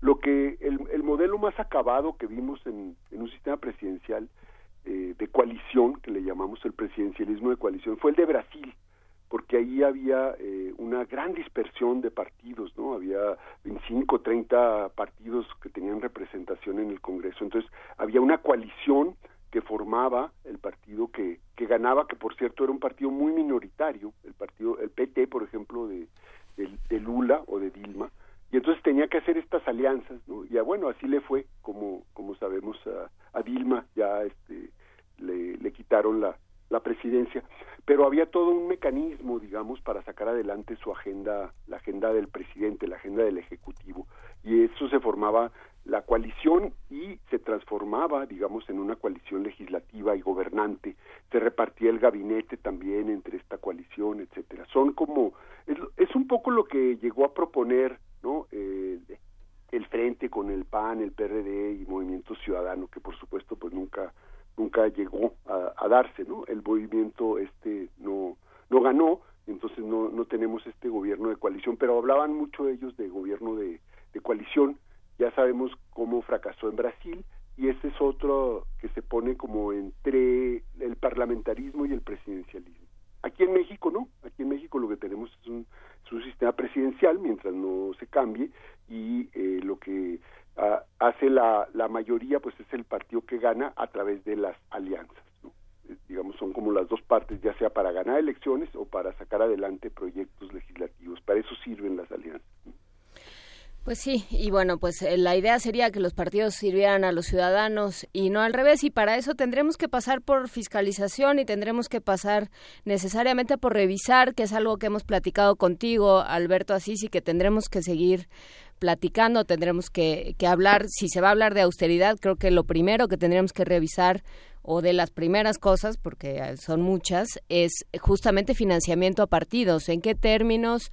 ¿Para qué? ¿De qué nos sirvió como, como ciudadanía de qué nos sirvió la, lo que se llama comúnmente la espotiza, eh, si realmente nos enteramos de algo o si simplemente se convirtió en un ruido que, que no, no ayudó a nada al proceso. Yo, yo creo estos son los, los dos elementos que habría que tener en cuenta, eh, además de muchos otros, rumbo a una próxima reforma. Es decir, hay que cambiar el modelo mediático. Me parece que este, eh, este reparto de spots, de veintitantos millones de spots, eso no le sirve a nadie, es decir, no le sirve a los partidos, es, es ruido mediático, la ciudadanía está completamente harta, cuando puede cambia la estación o, o cambia el canal o, o se mueve, ¿no? O sea, eso no, eso no funciona así de ninguna manera. Eh, hay que hay que cambiar eso, hay que pensar en otro en otro esquema.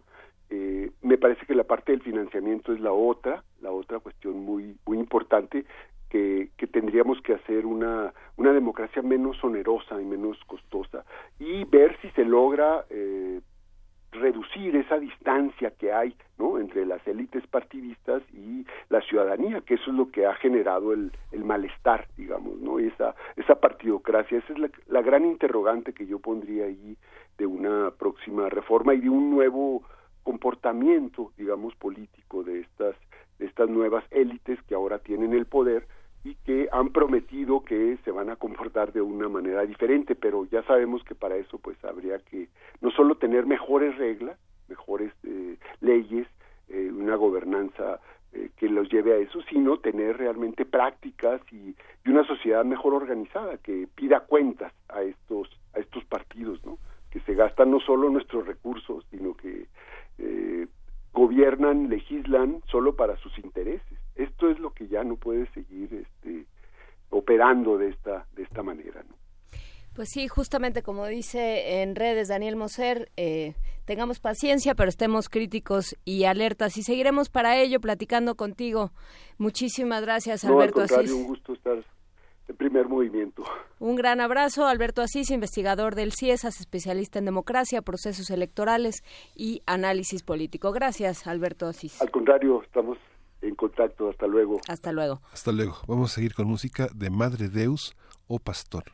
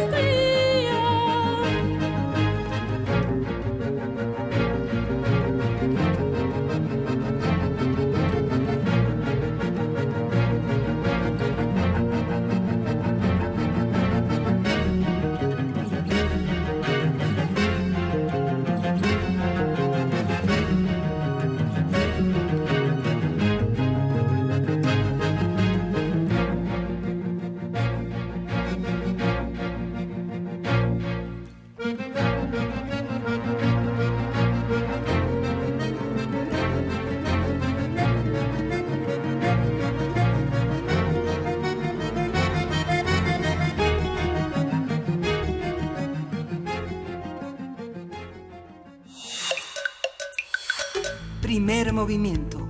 Hacemos comunidad. Nota Internacional. En lo que va del año, la lira turca ha perdido cerca del 40% de su valor frente al dólar.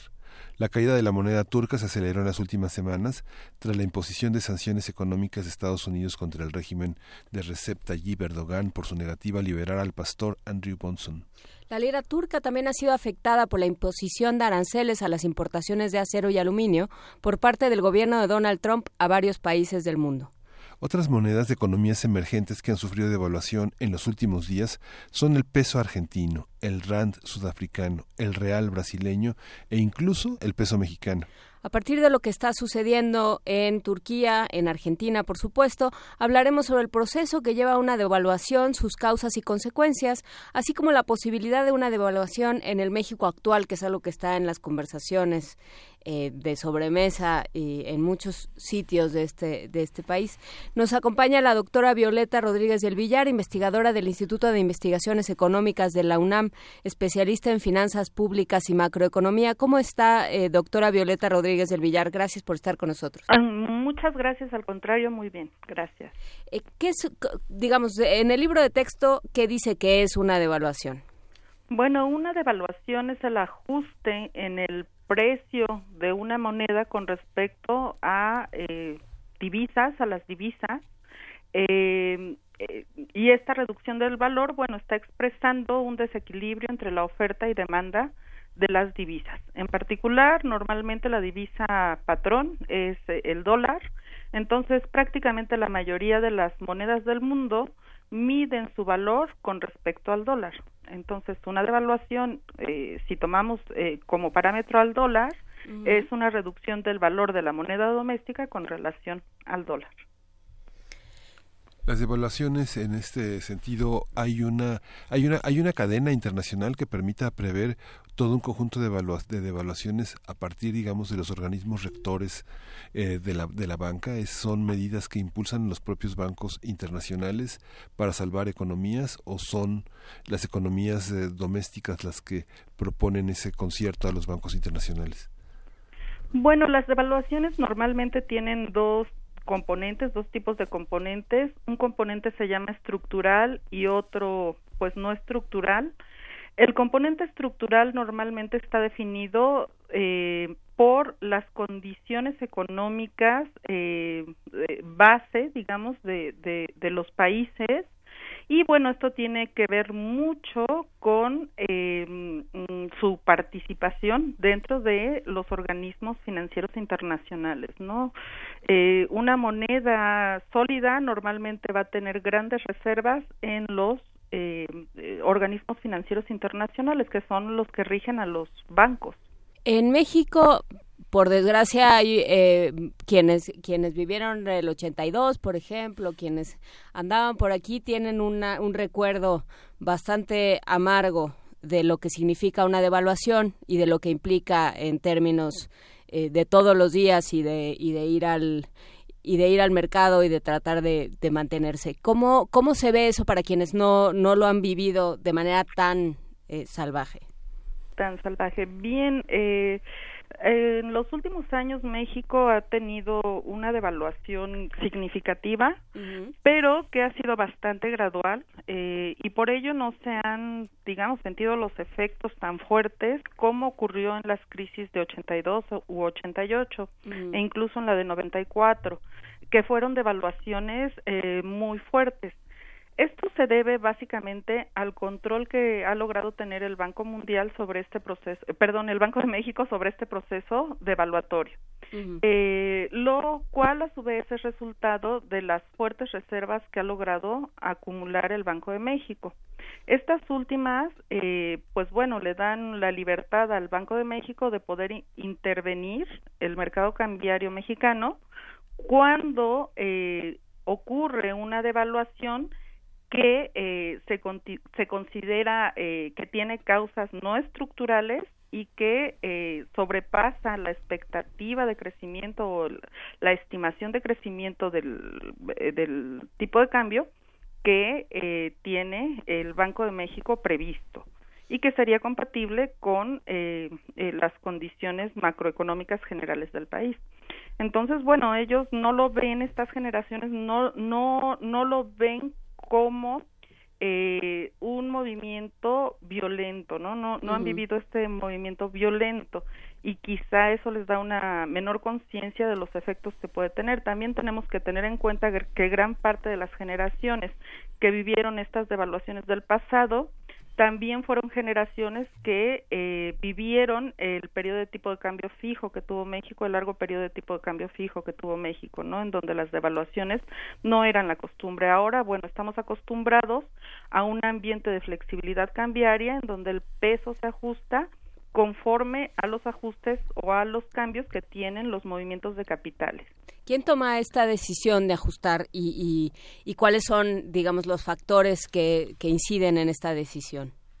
Bueno, en México tenemos eh, el en el Banco de México, el Banco de México preside lo que se conoce como Comisión de Cambios y bueno, por un lado la Comisión de Cambios es la que decide si interviene o no ante un proceso evaluatorio. Por otro lado están los movimientos de capitales, sabemos que México, en México y en gran parte del mundo tenemos un ambiente de apertura financiera. Entonces, bueno, los capitales internacionales entran y salen eh, sin ningún eh, sin ninguna restricción, sin ningún costo. Y bueno, esto tiene consecuencias en el tipo de cambio que, como dije, expresa precisamente estos desequilibrios entre la oferta y demanda de las divisas. Entonces, bueno, la Comisión de Cambios lo que decide es si interviene o no ante un proceso evaluatorio. La devaluación es la respuesta natural del mercado ante eh, estos eh, estos flujos de capitales. Cuando existe eh, mucha desconfianza en un país, existen también se dan salidas de capitales de ese país normalmente de los llamados capitales golondrinos, que son capitales que no se invierten en infraestructura física normalmente, sino simplemente en activos financieros, buscando obtener una ganancia de corto plazo. Como estos capitales no tienen ninguna restricción para la salida, no les implica ningún costo, cuando tienen desconfianza en que eh, la economía en la que se encuentran va a operar de la manera que ellos previeron, salen a otros a otras inversiones no a, inversiones del exterior y entonces el país en el que estaban pierde esta moneda extranjera y esto provoca normalmente una devaluación. Las devaluaciones sin embargo este tipo de devaluaciones aunque sí pueden llegar a ser más o menos grandes eh, se considera que pueden ser de corto plazo. Entonces, eh, la Comisión de Cambios, en el caso de México, lo que hace es observar la devaluación, ver si no se trata de, un ataque devaluatorio sistemático. Eh, también observa sus previsiones devaluatorias eh, que tiene establecidas y que en las que toma en cuenta cosas como la expectativa de crecimiento, el desenvolvimiento de la inflación, en el desenvolvimiento de, del, comercio internacional y bueno, tomando esto como parámetro, eh, compara si es que la devaluación está siendo demasiado alta con relación a esa expectativa y si lo es, interviene en el, en el mercado cambiario. Y básicamente lo que, lo que se dicta ahí eh, pueden ser dos tipos de medidas. Una medida puede ser incrementar la tasa de interés porque esto incrementa el premio de invertir en eh, instrumentos financieros que estén valuados en moneda doméstica y pues bueno, eh, evita algunas salidas de capitales ante un mayor premio. Algunos inversionistas dicen, bueno, yo me iba a ir, pero dado que me van a pagar mejor por dejar mi, mi, mi inversión, me quedo. Y por otro lado, otra opción es que el Banco de México decida, eh, o la Comisión de Cambios decida que el Banco de México eh, se deshaga de reservas, esto es, eh, venda eh, dólares, coloque dólares en, el, en, los mercados domésticos para tratar de compensar las salidas de, las salidas de capitales. Pero esta respuesta, bueno, tiene que tomar, tiene que estar tomando en cuenta el carácter estructural o no estructural de la salida de capitales. Una salida de capitales que tenga un carácter estructural eh, no no puede ser compensada a través de, de, las reservas porque normalmente a lo que va a llevar es a la pérdida total de reservas y de todos modos no se va a poder controlar la fluctuación cambiaria. ¿Es posible eh, con este, digamos, con este marco teórico pensar en una en una devaluación en el corto plazo para México? Bueno, México ha venido enfrentando un conjunto de riesgos bastante complicados, digámoslo así, desde que eh, cambió la presidencia de Estados Unidos y bueno ha logrado ir sorteando más o menos las eh, este, eh, eh, los efectos sobre el mercado cambiario que han tenido estos escenarios de riesgo inclusive en ocasiones contrariamente a lo pensado la moneda ha eh, mejorado sus, sus condiciones en lugar de empeorarlas.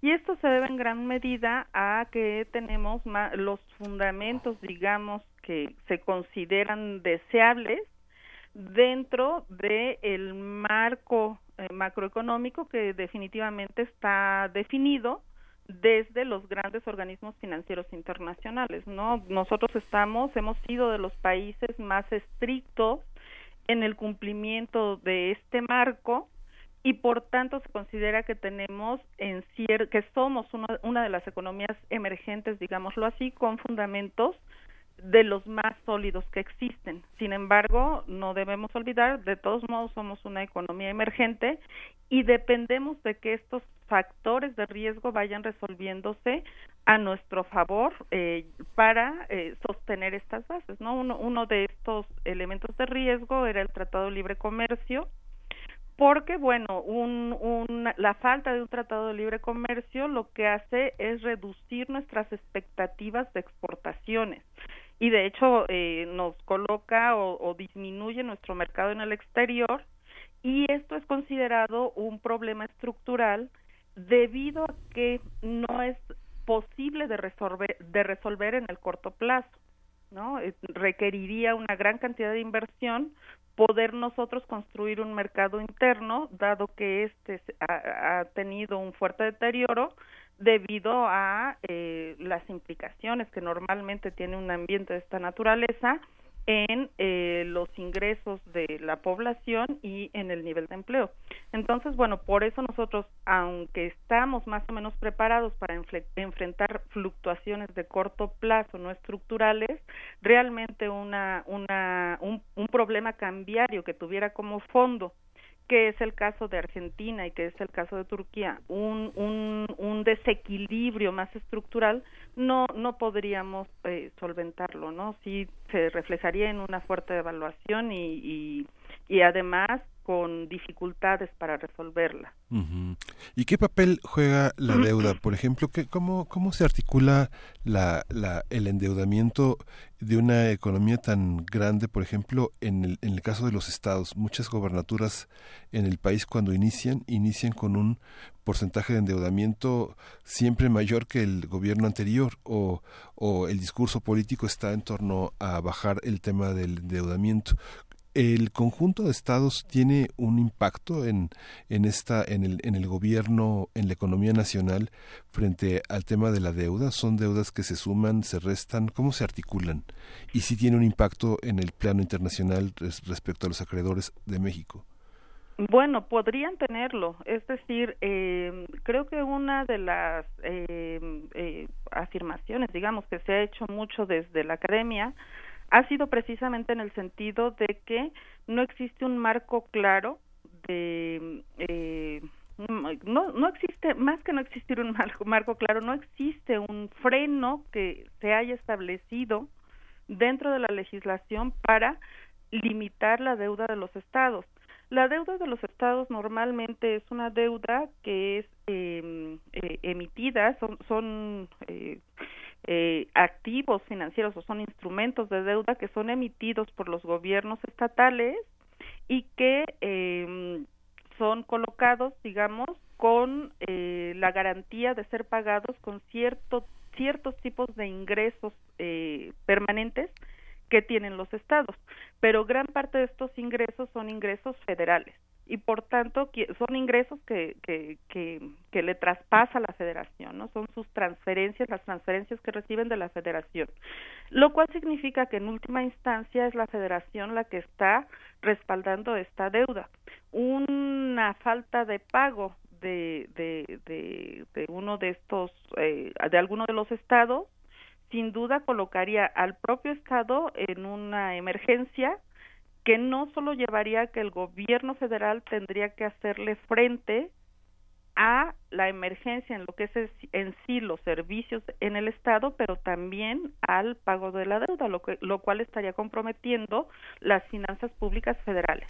Entonces, bueno, sí, eh, desde mi punto de vista, sí tendría que haber eh, algún marco regulatorio más estricto con relación a eh, los eh, las situaciones en las cuales los gobiernos pueden emitir deuda, ¿no? Principalmente desde, desde que ellos fueron eh, facultados para emitir deuda, eh, hubo un gran descontrol y tenemos estados que tienen definitivamente eh, contrataciones de deuda bastante irregulares, ¿no?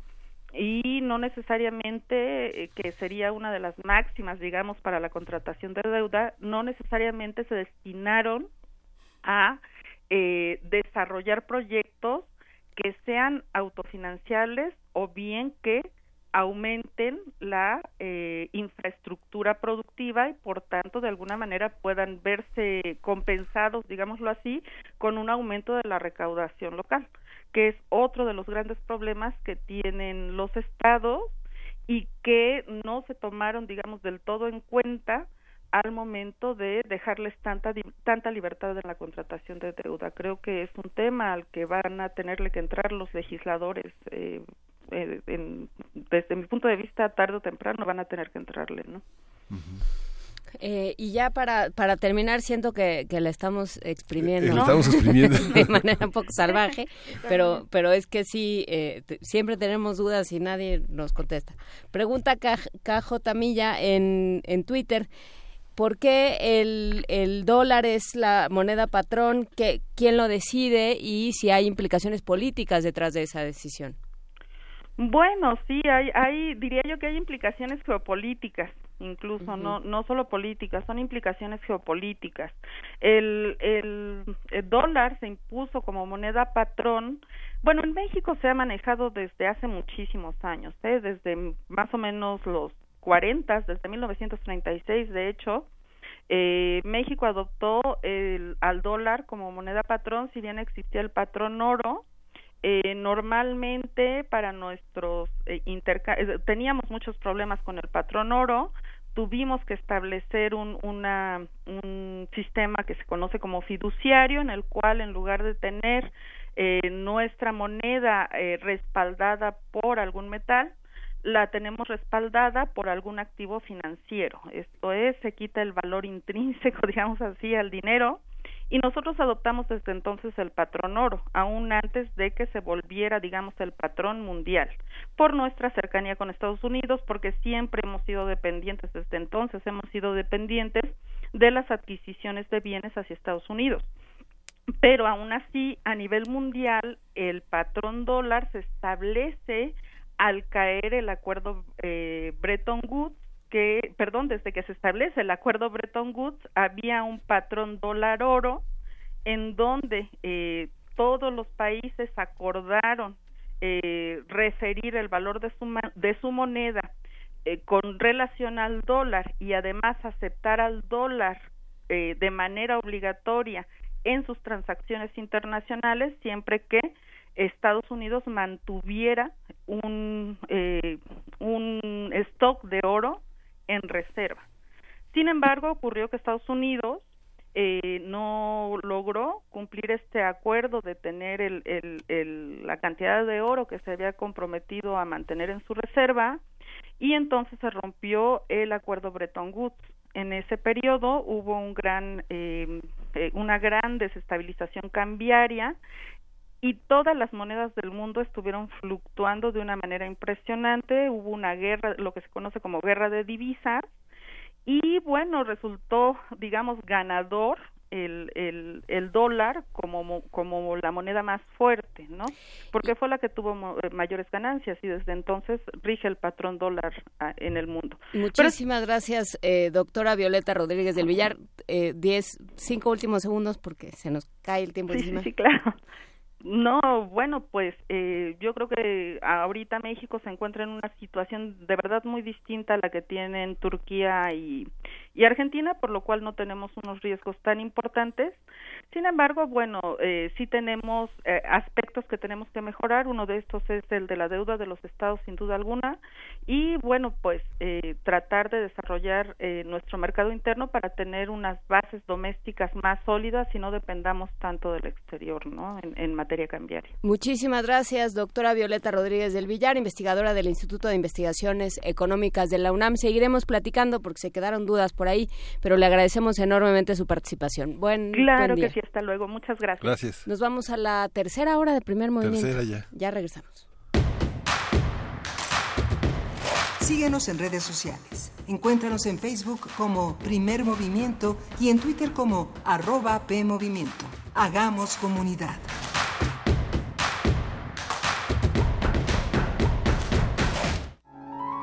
Más de 700 creadores en escena.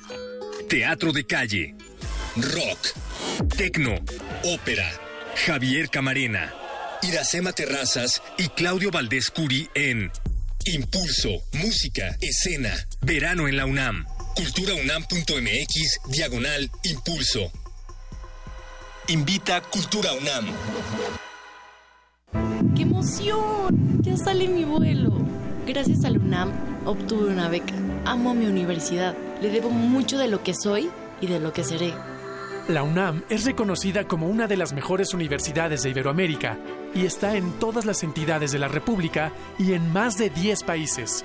La UNAM me abrió las puertas de México y el mundo. Soy orgullosamente UNAM. UNAM, la Universidad de la Nación. Hola, mi nombre es Renata y después de mucho tiempo, hoy regresé al lugar donde nací. Aquí aprendí a andar en bicicleta. Aquí pasaba las tardes después de la escuela. ¡Ay, Bruno! Ay, mi secundaria, el mercado, mi colonia. Estoy muy feliz de regresar. Y porque mi país me importa, ya actualicé mi domicilio y mi credencial para votar. Tú también notifica al INE cualquier cambio en tus datos y participa en las decisiones de tu localidad. INE. Un glaciar es una capa de hielo que se origina en la superficie terrestre. Su existencia es posible por la acumulación, compactación y recristalización de la nieve. Se sabe que cada glaciar contiene en su interior una historia musical que depende de su edad y su tamaño. Se sabe también que muy en lo profundo de las aguas polares, todos los glaciares están conectados entre sí. Glaciares, túneles infinitos para el fin del mundo. Jueves, 22 horas, por el 96.1 de FM, Radio UNAM.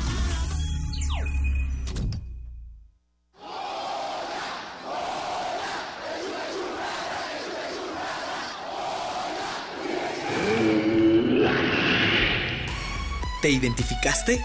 Identifícate con Fundación UNAM y ayuda a becar a miles de alumnos universitarios. Súmate 5340-0904 o en www.funam.mx. Contigo hacemos posible lo imposible.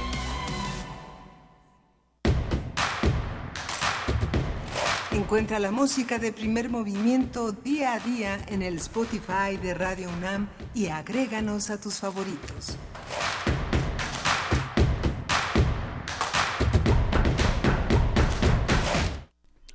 Son las 9, 4 de la mañana y estamos en la tercera hora de primer movimiento de este miércoles 5 de septiembre. ¿Qué, qué, qué opinan de lo que han escuchado? Vamos a hacer esta recapitulación de la segunda hora de primer movimiento. Tuvimos una entrevista muy, muy interesante sobre el tema del endeudamiento, todos sus impactos. Uh, y, y, bueno, vale la pena preguntarse, como la doctora Violeta Rodríguez del Villar ha hecho una extraordinaria exposición sobre las consecuencias y las causas de estas movilidades de la moneda. Pero vamos ya a nuestra poesía necesaria. Primer movimiento. Hacemos comunidad. Es hora de Poesía Necesaria. Pues hoy vamos a leer poesía de Ida Vitale. Es una poeta uruguaya que nació en 1923, vivió en México a partir de 1975. ¿Es la del premio? Es la del premio. Y es muy interesante porque su, su encuentro con Paz y la revista Vuelta marcaron el sentido de sus colaboraciones en México. Ella está editada de una manera... Eh, pues como todas las ediciones de, de, la poesía moderna en la colección de material de lectura, eh, tiene una introducción de Víctor Sosa, es una poeta muy interesante que llegó a México a raíz de la dictadura en Uruguay en 1975, pasó casi 42 años eh, aquí y justamente eh, uno de los trabajos que va a presentar en esta como resultado del premio es Shakespeare Palace, que es un poemario que alude Shakespeare es porque vivía en la calle de Shakespeare, en la colonia Azures, y ese fue su palacio durante muchísimos años. Y vamos a leer dos poemas que vamos a acompañar con una canción que es una canción paradigma de la literatura, de la música uruguaya, que es Milonga de pelo largo, que compuso Dino Gastón Charlo, que fue grabada por primera vez en el 72 y que es una transición entre la milonga, el blues y el folk, pero la vamos a presentar en una versión de Alfredo Citarrosa. Y se llama el primer poema Estar solo.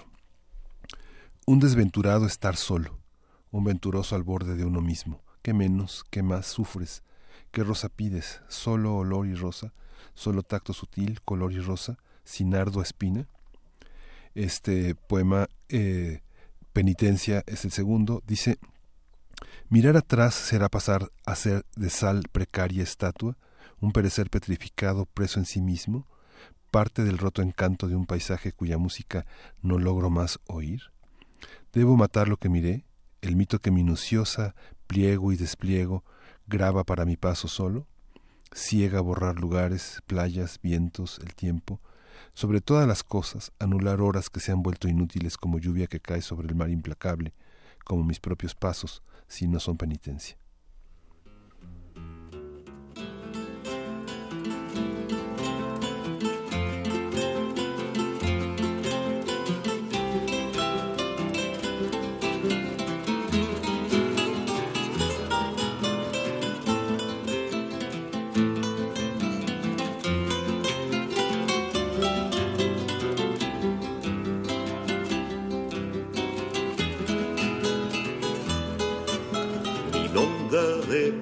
Largo de ojos oscuros, como la noche,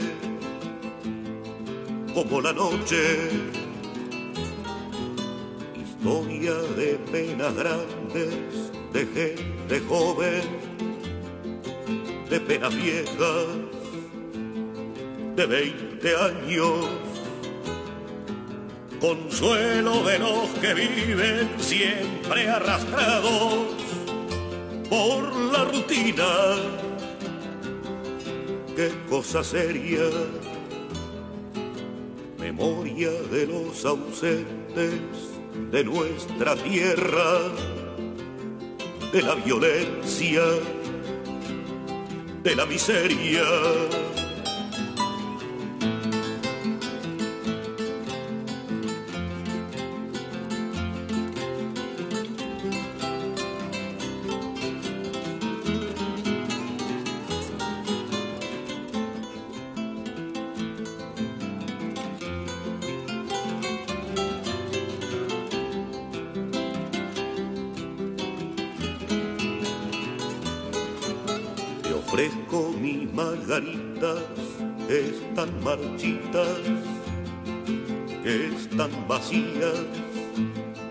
que ya están secas. Te doy todas las renuncias de cosas simples que llevo hechas,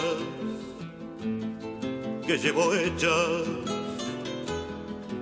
Milonga, mi compañera, que me comprendes, que me proteges, que me abrigas del pobre hombre que siente frío, y no se queja, ya no se queja.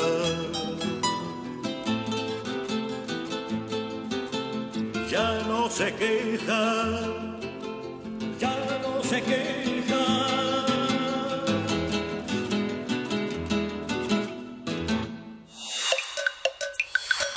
Primer movimiento. Hacemos comunidad. La mesa del día. La prospectiva es una disciplina intelectual que surge en Francia en 1957 y que nos permite visualizar el futuro y actuar en el presente. Su objetivo es aportar teorías, métodos y herramientas útiles para la construcción de un futuro deseado. El libro El futuro de México al 2035, una visión prospectiva, publicado por el Instituto de Investigaciones Sociales de la UNAM, tiene como propósito contribuir al debate nacional sobre el futuro del país. Se trata de un texto de 804 páginas que reconoce la importancia de tener una visión del futuro de México ante el relativo descuido reciente sobre el desarrollo de estudios de perspectiva. Eh, hablaremos justamente de este descuido, pero también vamos a platicar sobre eh, cómo funciona la prospectiva, cómo se aplica para abordar hoy los grandes problemas del país, para qué nos sirve y sobre todo los horizontes que plantea, porque en muchos de los casos dice plantea plantean dos horizontes distintos. Uno que es muy bueno es como el jardín de los senderos que se bifurcan. Esto de la Ujú. perspectiva ya lo vamos a platicar. Está con nosotros el doctor René Jiménez Ornelas, investigador titular del Instituto de Investigaciones Sociales de la UNAM y especialista en temas de la sociodemografía de la violencia y de esto se ocupa en su ensayo de libro. Y también está con nosotros el doctor Manuel Perló Cohen, él es economista por la UNAM y doctor en planeación urbana y regional por la Universidad de California en Berkeley, investigador titular sede del Instituto de Investigaciones Sociales de la UNAM, es maestro y tutor en los posgrados de Ciencias Políticas, Sociales y de Urbanismo. Bienvenido, uh, Perlo. Muy buenos días y gracias por la invitación a estar en, en el programa. Sí, un placer, doctor. Eh, buenos días, René Jiménez Ornelas. Creo que eh, nunca le di los buenos días. ¿Cómo está, doctor? Buenos Muy días. buenos días. Con A el ver. gusto de estar con ustedes. Se lo agradecemos muchísimo. A ver, eh, doctor Manuel Perló, eh, este es justamente un, un libro de perspectiva, un libro que se pregunta a partir del, del pasado, a partir de ciertas herramientas del presente, se imagina el futuro. Eh, ¿qué- ¿Para qué sirve esta visión de perspectiva? Bueno, sirve fundamental. Bueno, eh, antes que nada, un saludo a René Jiménez, mi estimado colega, este y al auditorio. Eh, la prospectiva sirve para construir el futuro, no para predecirlo. Eh, ya hay un consenso de que de que no podemos predecir el futuro, como tal no podemos decir eh, dentro de cinco años eh, va a ganar la elección eh, tal partido o la economía se va a comportar eh, en ascenso o va a haber una crisis económica. Eso es eh, muy, muy difícil. Todas las predicciones que se han hecho, pues la verdad es que la mayor parte de los casos no han acertado. Aunque, digamos, las proyecciones que se hacen en base a modelos matemáticos para predecir el comportamiento, por ejemplo, de la población o el crecimiento de las ciudades, eso ha probado que tiene más posibilidades de cumplirse, ¿no? Pero eh, la prospectiva ayuda a mostrar cuáles son los posibles escenarios que puede tener eh, un determinado fenómeno y a partir de eso nosotros podemos decidir qué es cuál es el escenario ideal, ¿verdad? ¿Cuál es el escenario eh, primero el posible, el probable y el preferible, las tres P's de la de la prospectiva, ¿no? Y entonces eh, podemos eh, señalar qué es lo que tenemos que hacer, por ejemplo, para eh, aumentar eh, el índice de escolaridad en México, mejorar la nutrición, mejorar eh, las condiciones de vivienda, de habitabilidad de las grandes ciudades. Entonces nos sirve realmente como un instrumento de trabajo para empezar a tomar al día las acciones que nos van a servir para alcanzar el escenario que nosotros queremos eh, alcanzar. Básicamente ese es el, el, sentido de la perspectiva.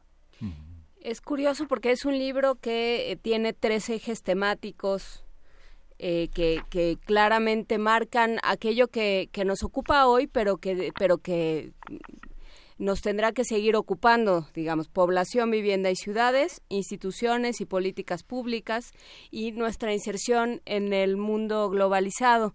Eh, doctor Perló, usted eh, trata sobre el tema de las ciudades, su área de especialización, y me gustaría que habláramos de esto un poquito más adelante, pero eh, el doctor Raúl Jiménez Ornella se dedica al tema de violencia.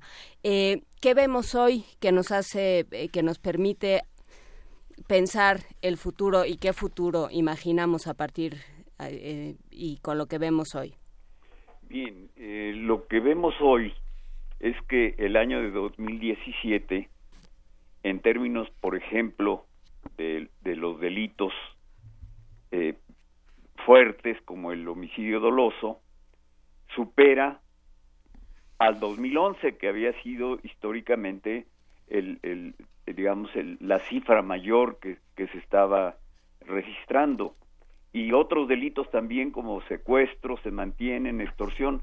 Ahora bien, eh, dentro de esta perspectiva eh, que, estamos analizando, hacemos proyecciones de que cuáles serían los factores importantes que se pueden, eh, digamos, abrir espacios y aquellos que, que, que, son fenómenos que son que no son predecibles, es decir, la implementación de nuevas políticas públicas, la apertura gubernamental, el desarrollo económico, acceso a la información militar y policiaca, legislación en materia de derechos humanos, limitaciones legales del Poder Judicial, condiciones de inseguridad, la situación de violencia en el país, en fin, son estos factores que de una u otra forma nos permiten generar esos espacios en los cuales si se cumplen o no se cumplen determinadas eh, eh, perspectivas,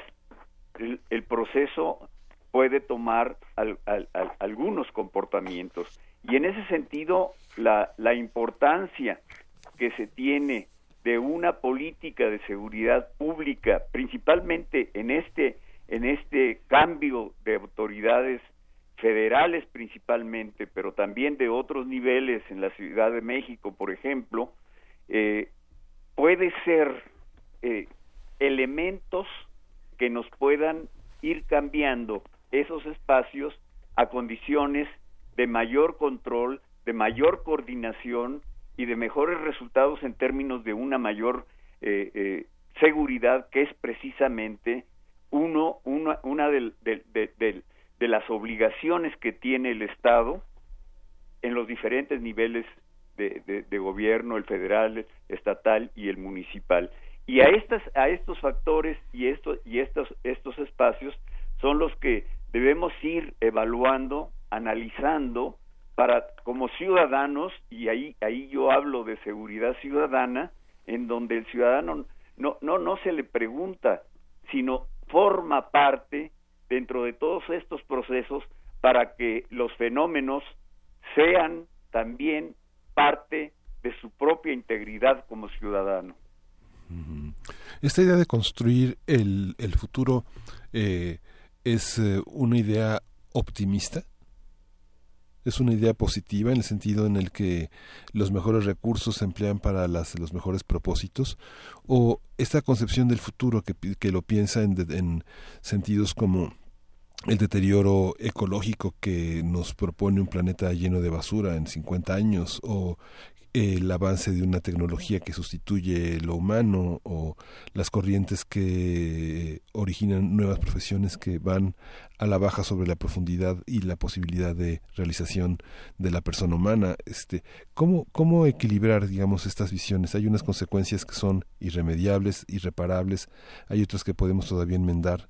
Desde qué perspectiva tendríamos que pensar ese ese futuro bueno eh, hay que pensar que eh, si uno no decide su propio futuro, alguien más va a hacerlo eh, por uno, ¿verdad? Entonces, más vale que nosotros decidamos cuál es el futuro que queremos, pero no podemos construir cualquier futuro. Este tiene que construirse en base a las tendencias, en base a una realidad objetiva, en base a los pronósticos, en base a las proyecciones y a partir de eso eh, se pueden empezar a construir escenarios eh, en los cuales podemos nosotros eh, fijar metas y objetivos y obviamente pues que es una, una visión optimista de las cosas, pero también es una visión realista, porque eh, no solamente existen las oportunidades y las posibilidades de mejoramiento, sino también hay escenarios, digamos, que son complejos, difíciles, impredecibles. Eh, por ejemplo, el cambio climático es un eh, fenómeno que eh, sabemos que nos va a afectar en los próximos años. Y si no nos preparamos para combatir las consecuencias más negativas del cambio climático, vamos a sufrir los peores efectos. Entonces, eh, hay cosas que van más allá de nosotros, que no podemos nosotros, eh, digamos, influir en, en, en su curso, pero sí podemos nosotros tomar las acciones preventivas para evitar eh, los efectos más negativos. Por ejemplo, el aumento del nivel del mar, ¿no? Esto va a afectar a millones de personas que viven en las costas mexicanas. Y eh, si no tomamos desde ahora eh, todas las acciones eh, para combatir este fenómeno, bueno, pues dentro de unos 10, 20 años habrá millones de mexicanos que van a resultar afectados por el ascenso del nivel del mar o el calentamiento global, por ejemplo, vamos nosotros a ver sequías en muchos sitios del país. Entonces, la pregunta sería, ¿qué estamos haciendo en este momento para prepararnos y combatir los efectos de estas sequías, ¿verdad? O también podemos pensar, por ejemplo, en términos económicos. Se prevé que en algunos años, por ejemplo, uno de los artículos eh, del libro eh, apunta que eh, se acerca el fin del modelo neoliberal y que va a producirse una situación de mejoramiento y de mayor énfasis del consumo interno, del mercado interno, ¿verdad? Entonces, ¿cuáles van a ser las acciones que hoy vamos a tomar para prepararnos para que el mercado interno sea más vigoroso y pueda reactivar la economía?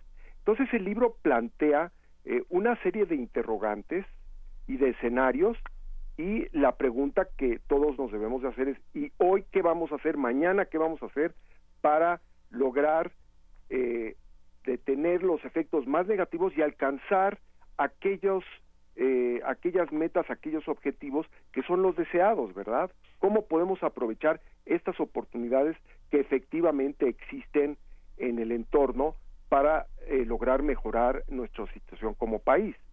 Eso es, digamos, básicamente lo que eh, la prospectiva eh, permite y muchos de los trabajos de este libro que fue coordinado por la doctora Silvia Milla e Inclán y por y por mí con colaboración básicamente de investigadores del instituto. Ese es el eh, digamos el aporte que estamos haciendo que fue una reflexión eh, que se hizo durante dos años eh, con seminarios con discusiones eh, con eh, la invitación a muchos especialistas externos a la institución para que nos ayudaran a hacer estos capítulos, estos trabajos en donde hay temas de vivienda, hay temas de movilidad, eh, temas de demografía, pero también eh, de instituciones, eh, educación superior universitaria, e incluso temas de eh, las relaciones México-Estados Unidos, las comunidades campesinas, la violencia, que es el tema que trabaja el doctor René Jiménez Ornelas eh, junto con Dalia Reyes en un artículo muy, muy interesante. Eh, el tema de la corrupción, por ejemplo, este tema también ha sido abordado en el libro. Entonces, cada uno, digamos, a partir del eh, enfoque y de las perspectivas que tiene cada investigador, aporta elementos y nos dicen cosas muy interesantes. Por ejemplo, ¿cuántos mexicanos vamos a ser? Este, hoy somos 123, casi 124 millones. En 2035 eh, seremos 142 millones, ¿verdad? De los cuales casi el 76% va a vivir en localidades urbanas. O un dato muy interesante, por ejemplo, la población mayor de 60 años va a pasar de 8 millones actualmente a 21.5 millones. O sea, el del 7.7% de la población que actualmente tiene 60 años, en, en el año 2035, uno de cada cinco mexicanos tendrá más de 60 años. Y entonces podemos nosotros explorar a lo largo de este libro, que por cierto puede descargarse del repositorio digital del instituto, el, el Radio Escucha puede consultar este, este libro en el momento en el que lo quiera, de manera gratuita, y eh, ahí va a encontrar información muy interesante sobre el comportamiento de la economía mexicana, sobre la violencia, incluso sobre eh, la sindicalización en México, ¿verdad? ¿Cuál va a ser la tasa de sindicalización en nuestro país? Que por cierto Es la- bajísima, ¿no? muy baja y en uno de los escenarios que construye el doctor Javier Aguilar, que es el de bajo crecimiento, podría llegarse a una tasa de, de sindicalización del 3.5%, o sea, bajísima, ¿no? Esto es en uno de los escenarios que él construye.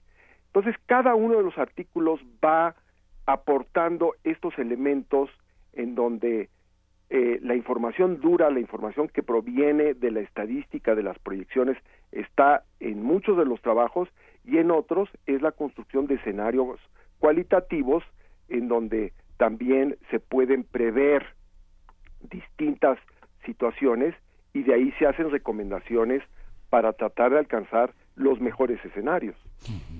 Sí, creo que eh, esta parte es muy importante y por eso eh, en la introducción hablaba yo del jardín de los senderos eh, que se bifurcan, porque justamente hay muchos casos, por ejemplo en el de en el de pueblos indígenas, en, eh, en el de pueblos originarios en México eh, y, y en el de violencia, en el de universidades y educación superior, es muy claro, o sea, si se, si se siguen ciertas directrices, eh, por lo que entiendo, eh, que es lo que dicen los artículos, si se siguen ciertas directrices, puede presentarse un cierto escenario y se, si, si se siguen otras, eh, puede, se, se plantearían otras cosas. Realmente, eh, ¿de qué nos sirve la prospectiva? En un, en un país, además, eh, ayer, ayer el doctor William Lee hacía acertadamente la diferencia entre gobierno y Estado.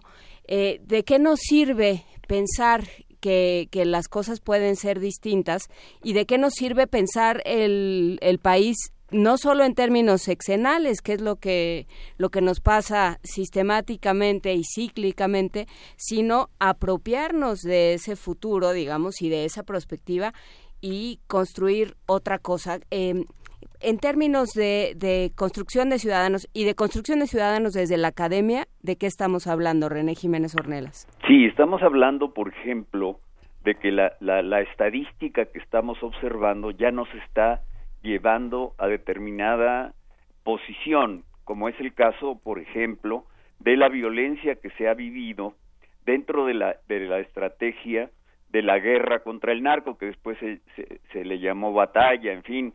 Eh, lo que estamos viendo es que esa estrategia ha ido aumentando la violencia en el contexto social general del país.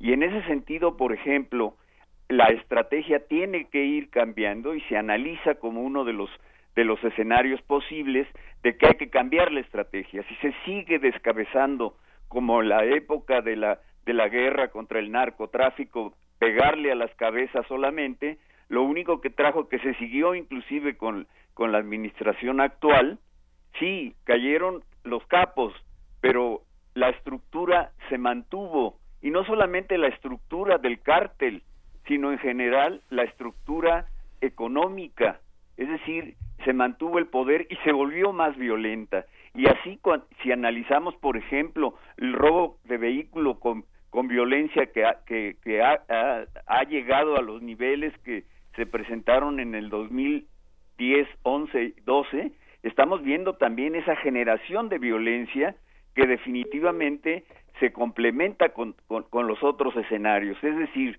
si estamos viendo la, la, la, estadística, la tendencia de cómo, vienen dándose dentro del esquema del, de la administración federal, el gobierno, pues, y cómo el Estado, con estas diferencias que, que, se planteaban, cómo el Estado tiene que ir también aprendiendo lo que da resultado en términos de, de, mayor inseguridad, en términos de mayor violencia, no se puede seguir eh, eh, con esas estrategias, como tampoco se puede seguir divorciando el Estado, el gobierno como instrumento del Estado, de la participación ciudadana real, es decir, de una participación que evalúe las estrategias que que contribuya a la creación de una política de seguridad pública integral. Y cuando hablo de una política de seguridad pública integral, no solamente estoy hablando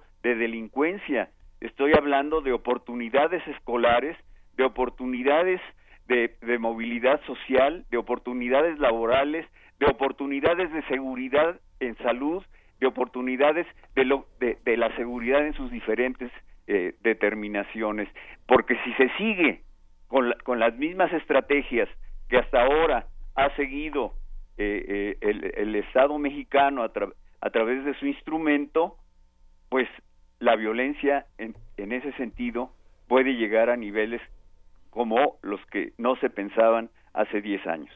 ¿Cuáles son los temas, doctores, eh, de urgentes para la próxima agenda legislativa e incluso la de este año que están planteados en el libro y que como ciudadanos, como lectores, como académicos tendríamos que observar en estos ensayos para tener elementos de análisis y discusión? ¿Cuáles serían los más urgentes que considera que deban de... Bueno, está de seguridad, que me parece que es eh, eh, súper urgente.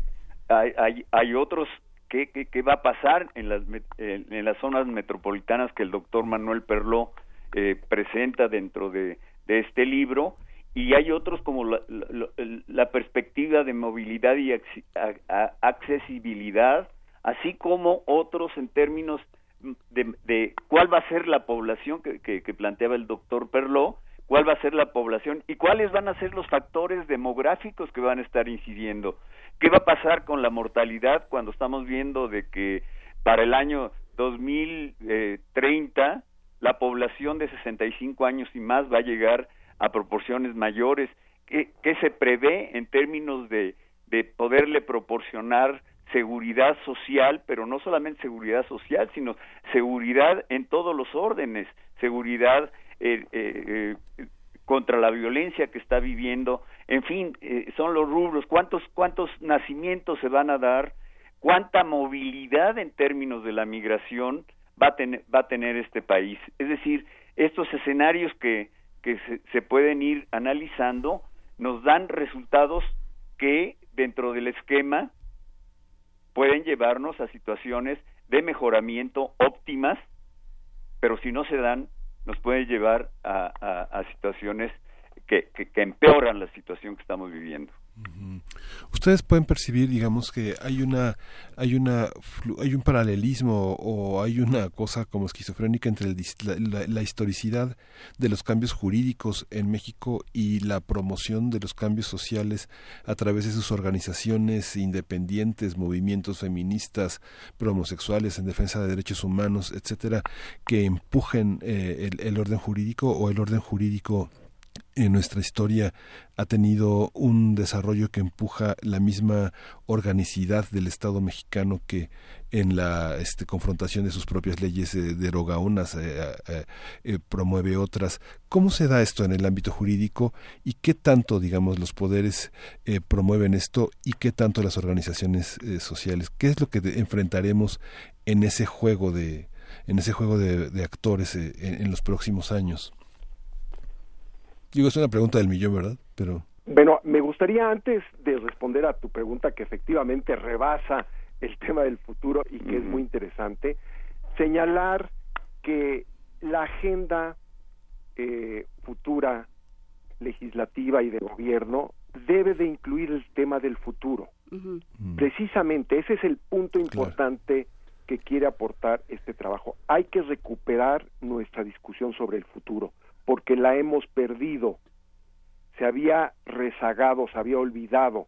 Estamos nosotros en desventaja con respecto a otros países que están haciendo un ejercicio permanente en la academia, en el gobierno, en las organizaciones sociales, eh, en el medio intelectual, en donde el futuro se piensa todo el tiempo, todo el tiempo.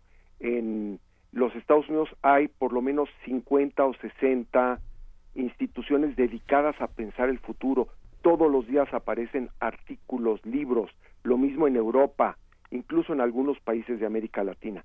Nosotros tenemos muy pocos estudios sobre el futuro. Esa es la verdad y por eso eh, en el instituto nos pareció muy importante hacer un trabajo de este tipo. Es una invitación a pensar el futuro, a que las autoridades lo pongan como un lugar eh, muy, muy destacado dentro de su agenda y eh, nos explicamos que, que se había perdido esta capacidad porque los problemas eh, cotidianos que nos aquejan son tan fuertes que eh, habíamos eh, incluso dejado de lado la posibilidad de pensar en un futuro, pero no lo podemos hacer, no podemos darnos el lujo de no pensar en el futuro. Ese es el mensaje del libro y lo tenemos que hacer, por ejemplo, en la academia, con estudios rigurosos, con metodologías, con información cuantitativa, cuantitativa con análisis, con toda la, digamos, el capital eh, cultural, científico que tenemos, podemos hacer una contribución enorme que ayude al país a, a ese derecho fundamental que tenemos todos, que es a tener un mejor futuro. Y yo creo que estamos en un buen momento en el país en el que el futuro eh, ha vuelto a renacer como, como, una, como un horizonte. Estamos con la posibilidad, con la esperanza de que nuestro futuro pueda mejorar. Porque si no hacemos este trabajo, si no hacemos este estudio, entonces los problemas nos van ganando. Eh, el doctor René Jiménez, que es un gran estudioso de los temas de violencia e inseguridad, sabe muy bien, por ejemplo, que, que nunca se hicieron eh, trabajos de construcción de escenarios.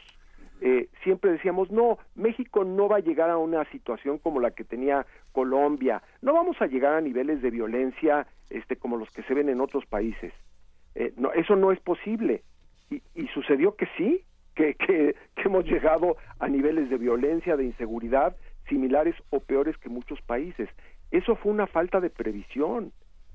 Se debieron de haber construido distintos escenarios en los que se dijera, bueno, eh, eh, las bandas criminales podemos descabezar a los a los dirigentes y, y, van a nacer otros más y se van a multiplicar, se van a fragmentar.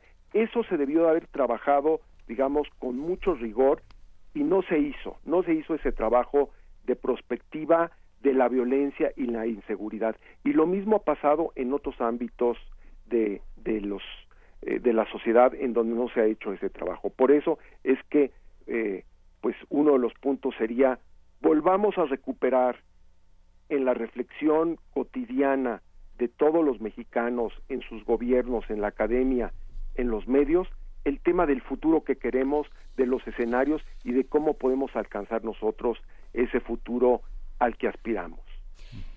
Eh, y creo que hay un punto, un último punto que me gustaría que cada uno de ustedes eh, abordara porque, porque es uno de los grandes problemas. De alguna manera, eh, la UNAM y otras universidades y otras eh, eh, instituciones académicas se han convertido en estos centros donde se piensa al país, donde se trae las mejores herramientas teóricas de todo el mundo para atacar y para eh, reflexionar sobre los grandes problemas del país. Y sin embargo parece siempre que claman que son voces que claman en el desierto.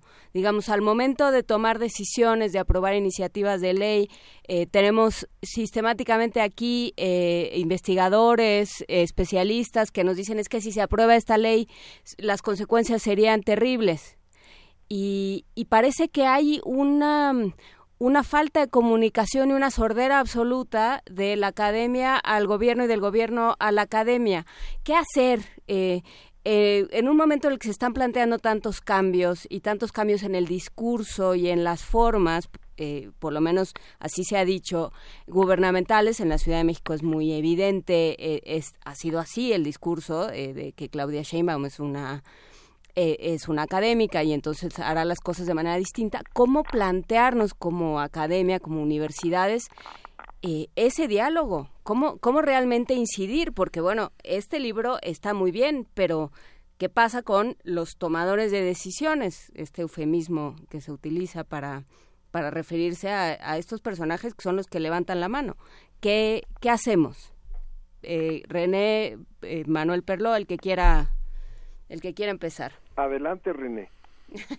Yo creo que el, el, el primer punto es fundamental la participación del ciudadano, del académico, pero no como una participación individualizada, sino una participación donde realmente el académico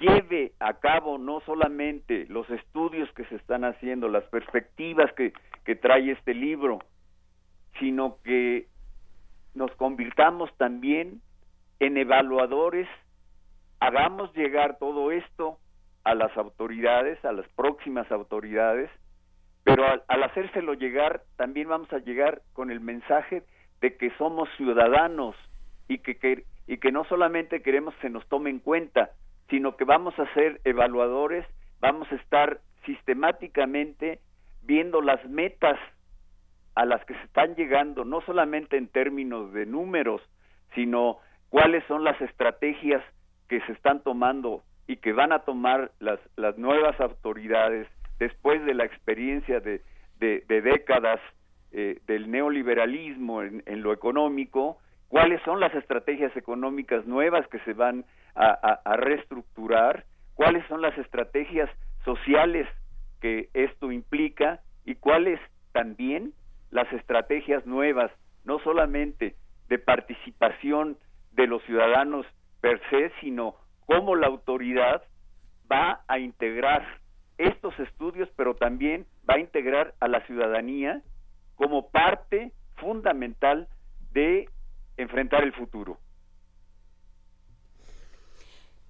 Justamente, ¿cómo vamos a enfrentar el, el futuro? Manuel Perló. Sí, bueno, yo agregaría que eh, nosotros tenemos que hacer desde la academia un doble esfuerzo. Uh -huh. En primer lugar, generar estos estudios, hacerlos con todo el rigor eh, científico, eh, hacer un análisis que además puede llevar tiempo. A nosotros nos llevó más de dos años eh, sacar los productos de este libro. No, no fueron, digamos, ensayos, eh, no fueron trabajos, digamos, que se hacen de un día para otro, sino fueron el, el objeto de una reflexión, incluso de una crítica entre nosotros mismos hacia los trabajos que se habían hecho. Entonces, nuestra obligación es hacer, digamos, buena ciencia, eh, buena generación de conocimiento.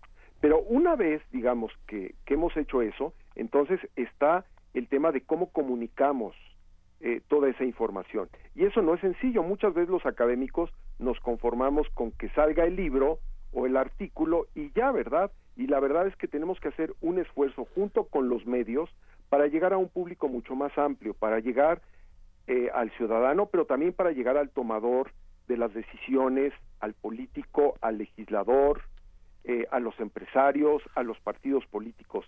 Y en ese sentido, bueno, nosotros nos hemos preocupado por difundir los resultados de este libro, eh, incluso como decía, está en el repositorio digital, cualquier eh, persona interesada puede leer el contenido este, desde su computadora, ¿verdad? No tiene mayor problema, pero también vamos a hacer presentaciones del libro y vamos a tratar de difundir la información que está, la riqueza de conocimiento que está presente en este libro en todos los medios posibles, porque ahí tenemos que hacer nosotros los investigadores un esfuerzo adicional para que más allá de la fórmula matemática que permite predecir eh, el crecimiento de la población en los últimos años, podamos explicarle a la gente cuáles son las implicaciones que esto tiene en su vida cotidiana, ¿verdad? Entonces, tenemos una responsabilidad enorme que obviamente no es solamente del académico, sino del conjunto de la sociedad, de hacer llegar estos conocimientos y convertirlos en acción, convertirlos en acción ciudadana, en acción de gobierno, que nos permita volver a devolverle el futuro a los habitantes de este país. Habíamos perdido o hemos perdido, porque todavía no lo hemos recuperado, el derecho al futuro. Uh -huh. Porque la, la situación cotidiana es tan grave, tan asfixiante, este, que, que, no podemos ni siquiera pensar este, eh, eh, qué es lo que queremos, ¿no? Tenemos que resolver nuestros problemas de manera tan eh, angustiante que, que, no podemos pensar en un futuro y en un futuro mejor. Entonces, recuperemos ese derecho y pongamos al futuro como una asignatura fundamental de nuestro quehacer como ciudadanos, como gobierno y como academia. Sí, creo que si algo nos toca como universidad es garantizar el derecho al futuro. Es lo que, pues de alguna manera, a lo que estamos llamados, ¿no? A, a, decirle a un joven, ponte en mis manos, de alguna forma, ponte en manos de esta institución y tendrás algún futuro. René Jiménez Ornelas, ¿alguna última eh, reflexión o una despedida o lo que tú quieras? ¿Qué se queda fuera? Yo creo que definitivamente este es un libro que no solamente se debe presentar a, al, al, al, al, tomador de, de decisiones, sino que es un libro que inclusive le sirve al ciudadano para estar evaluando y analizando hacia dónde va el tema que él escoja o los temas que le interesen y qué se está haciendo de aquí en adelante para corregir de acuerdo con los antecedentes que, se analizan en el libro y que pueden darle mayores elementos cualitativos al ciudadano para llevar a cabo esa evaluación y esa exigencia a las autoridades federales correspondientes. Pues queda hecha la invitación a revisar este volumen.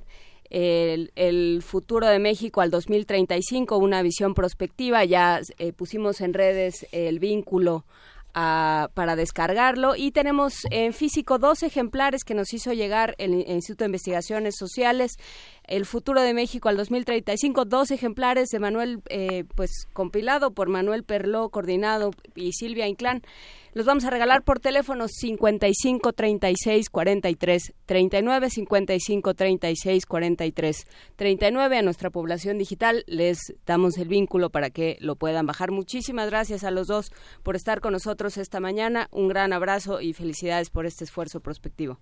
Gracias, Muchas gracias a ustedes, por la invitación. Un abrazo muy fuerte. Saludos, René. Nos veremos en el instituto y a los radioescuchas eh, ojalá y que esto les haya despertado la curiosidad para hurgar en este libro y poder ver el futuro y sobre todo decidir el futuro que quieren. Sí, además del regalo para nuestra radioaudiencia está en el repositorio universitario del Instituto de Ciencias del Instituto de Investigaciones Sociales de la UNAM en un PDF definitivo, accesible y muy anotado. Muchas gracias, doctores.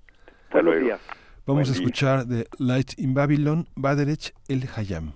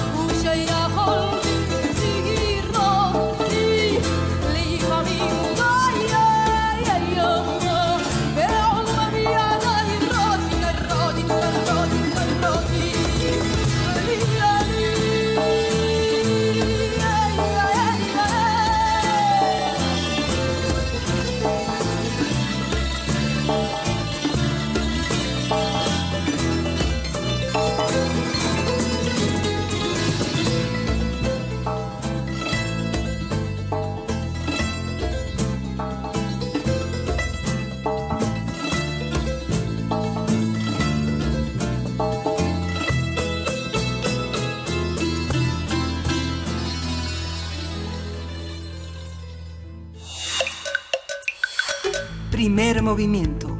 Hacemos comunidad. Son las 9.53 de la mañana. Estábamos debatiéndonos fuera del aire entre si volver a, a poner el mensaje del rector. Decidimos que no, puesto que el rector está en este momento en las verdaderas, en los verdaderos medios universitarios. eh, está realmente explicando qué es lo que sucede. Esperaremos a ver qué les dijo a los otros medios. Hay que decir que ayer se le pidió, o se, por lo menos se pidió que estuviera por aquí el rector. Eh, la decisión fue negativa. Entonces, bueno, pues hasta que no sepamos qué se dice en los otros medios, eh, pues no, no podremos decir qué es lo que está sucediendo en esta universidad. Muchísimas gracias. El mensaje se recibe. Muy amables. Pues sí. Eh, hoy eh, va a ser una, una, mañana de deliberación universitaria muy intensa eh, frente a la comunidad, de cara a la comunidad universitaria. Y yo creo que alrededor de las dos está programado un mensaje sobre los resultados de estas conversaciones, pero bueno, ya adelantó eh, en algunos programas televisivos eh, este nuestro rector el, el rumbo que está tomando esta discusión universitaria. Pues sí. Hay que recordar que estos medios universitarios tendrían que servir para eso, pero bueno, pues pues en lo que averiguamos para qué servimos, eh, nos podemos ir a más música, por favor, sí, en lo que sí. Muchas gracias. Nos vamos a Vamos a escuchar, más escuchar, música. vamos a escuchar de Off Montreal, Groenlandic.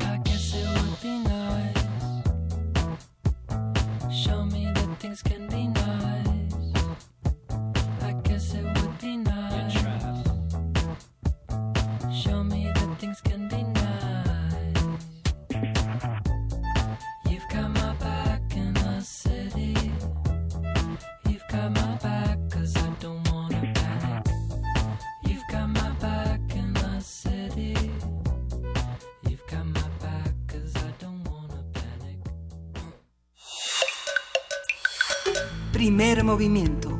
Hacemos comunidad.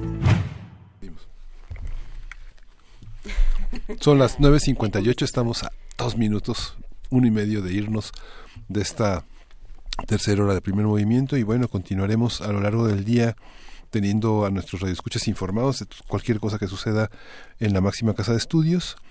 Y bueno, pues ya nos vamos a despedir. Ya nos vamos a despedir. eh, mañana vamos, mañana va a venir ya Alberto Betancourt. Ya vamos a estar todos, no, no todos juntos en esta cabina. Luisa Iglesias regresa El lunes. lunes. Aquí vamos a estar todos sentados. Muchísimas gracias a todos los que hicieron posible este espacio. Muchísimas gracias a quienes se comunicaron con nosotros a través de las redes, de los teléfonos. Hubo quien nos preguntó eh, dónde iba a ser la presentación del el libro de México en 1900, en 2035.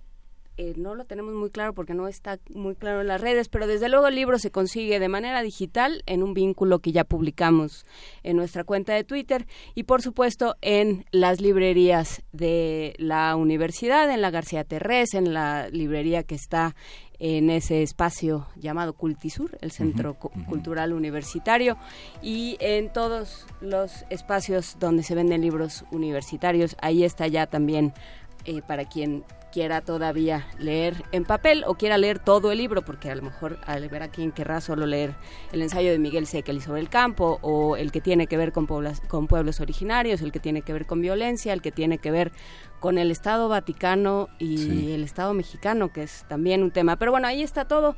Muchísimas gracias por hacer con nosotros este espacio. Nos escuchamos mañana. Hasta mañana. Esto fue Primer Movimiento. Nos vamos a ir con Omnia Fi Ra Juri. Esto fue Primer Movimiento. El mundo desde la universidad.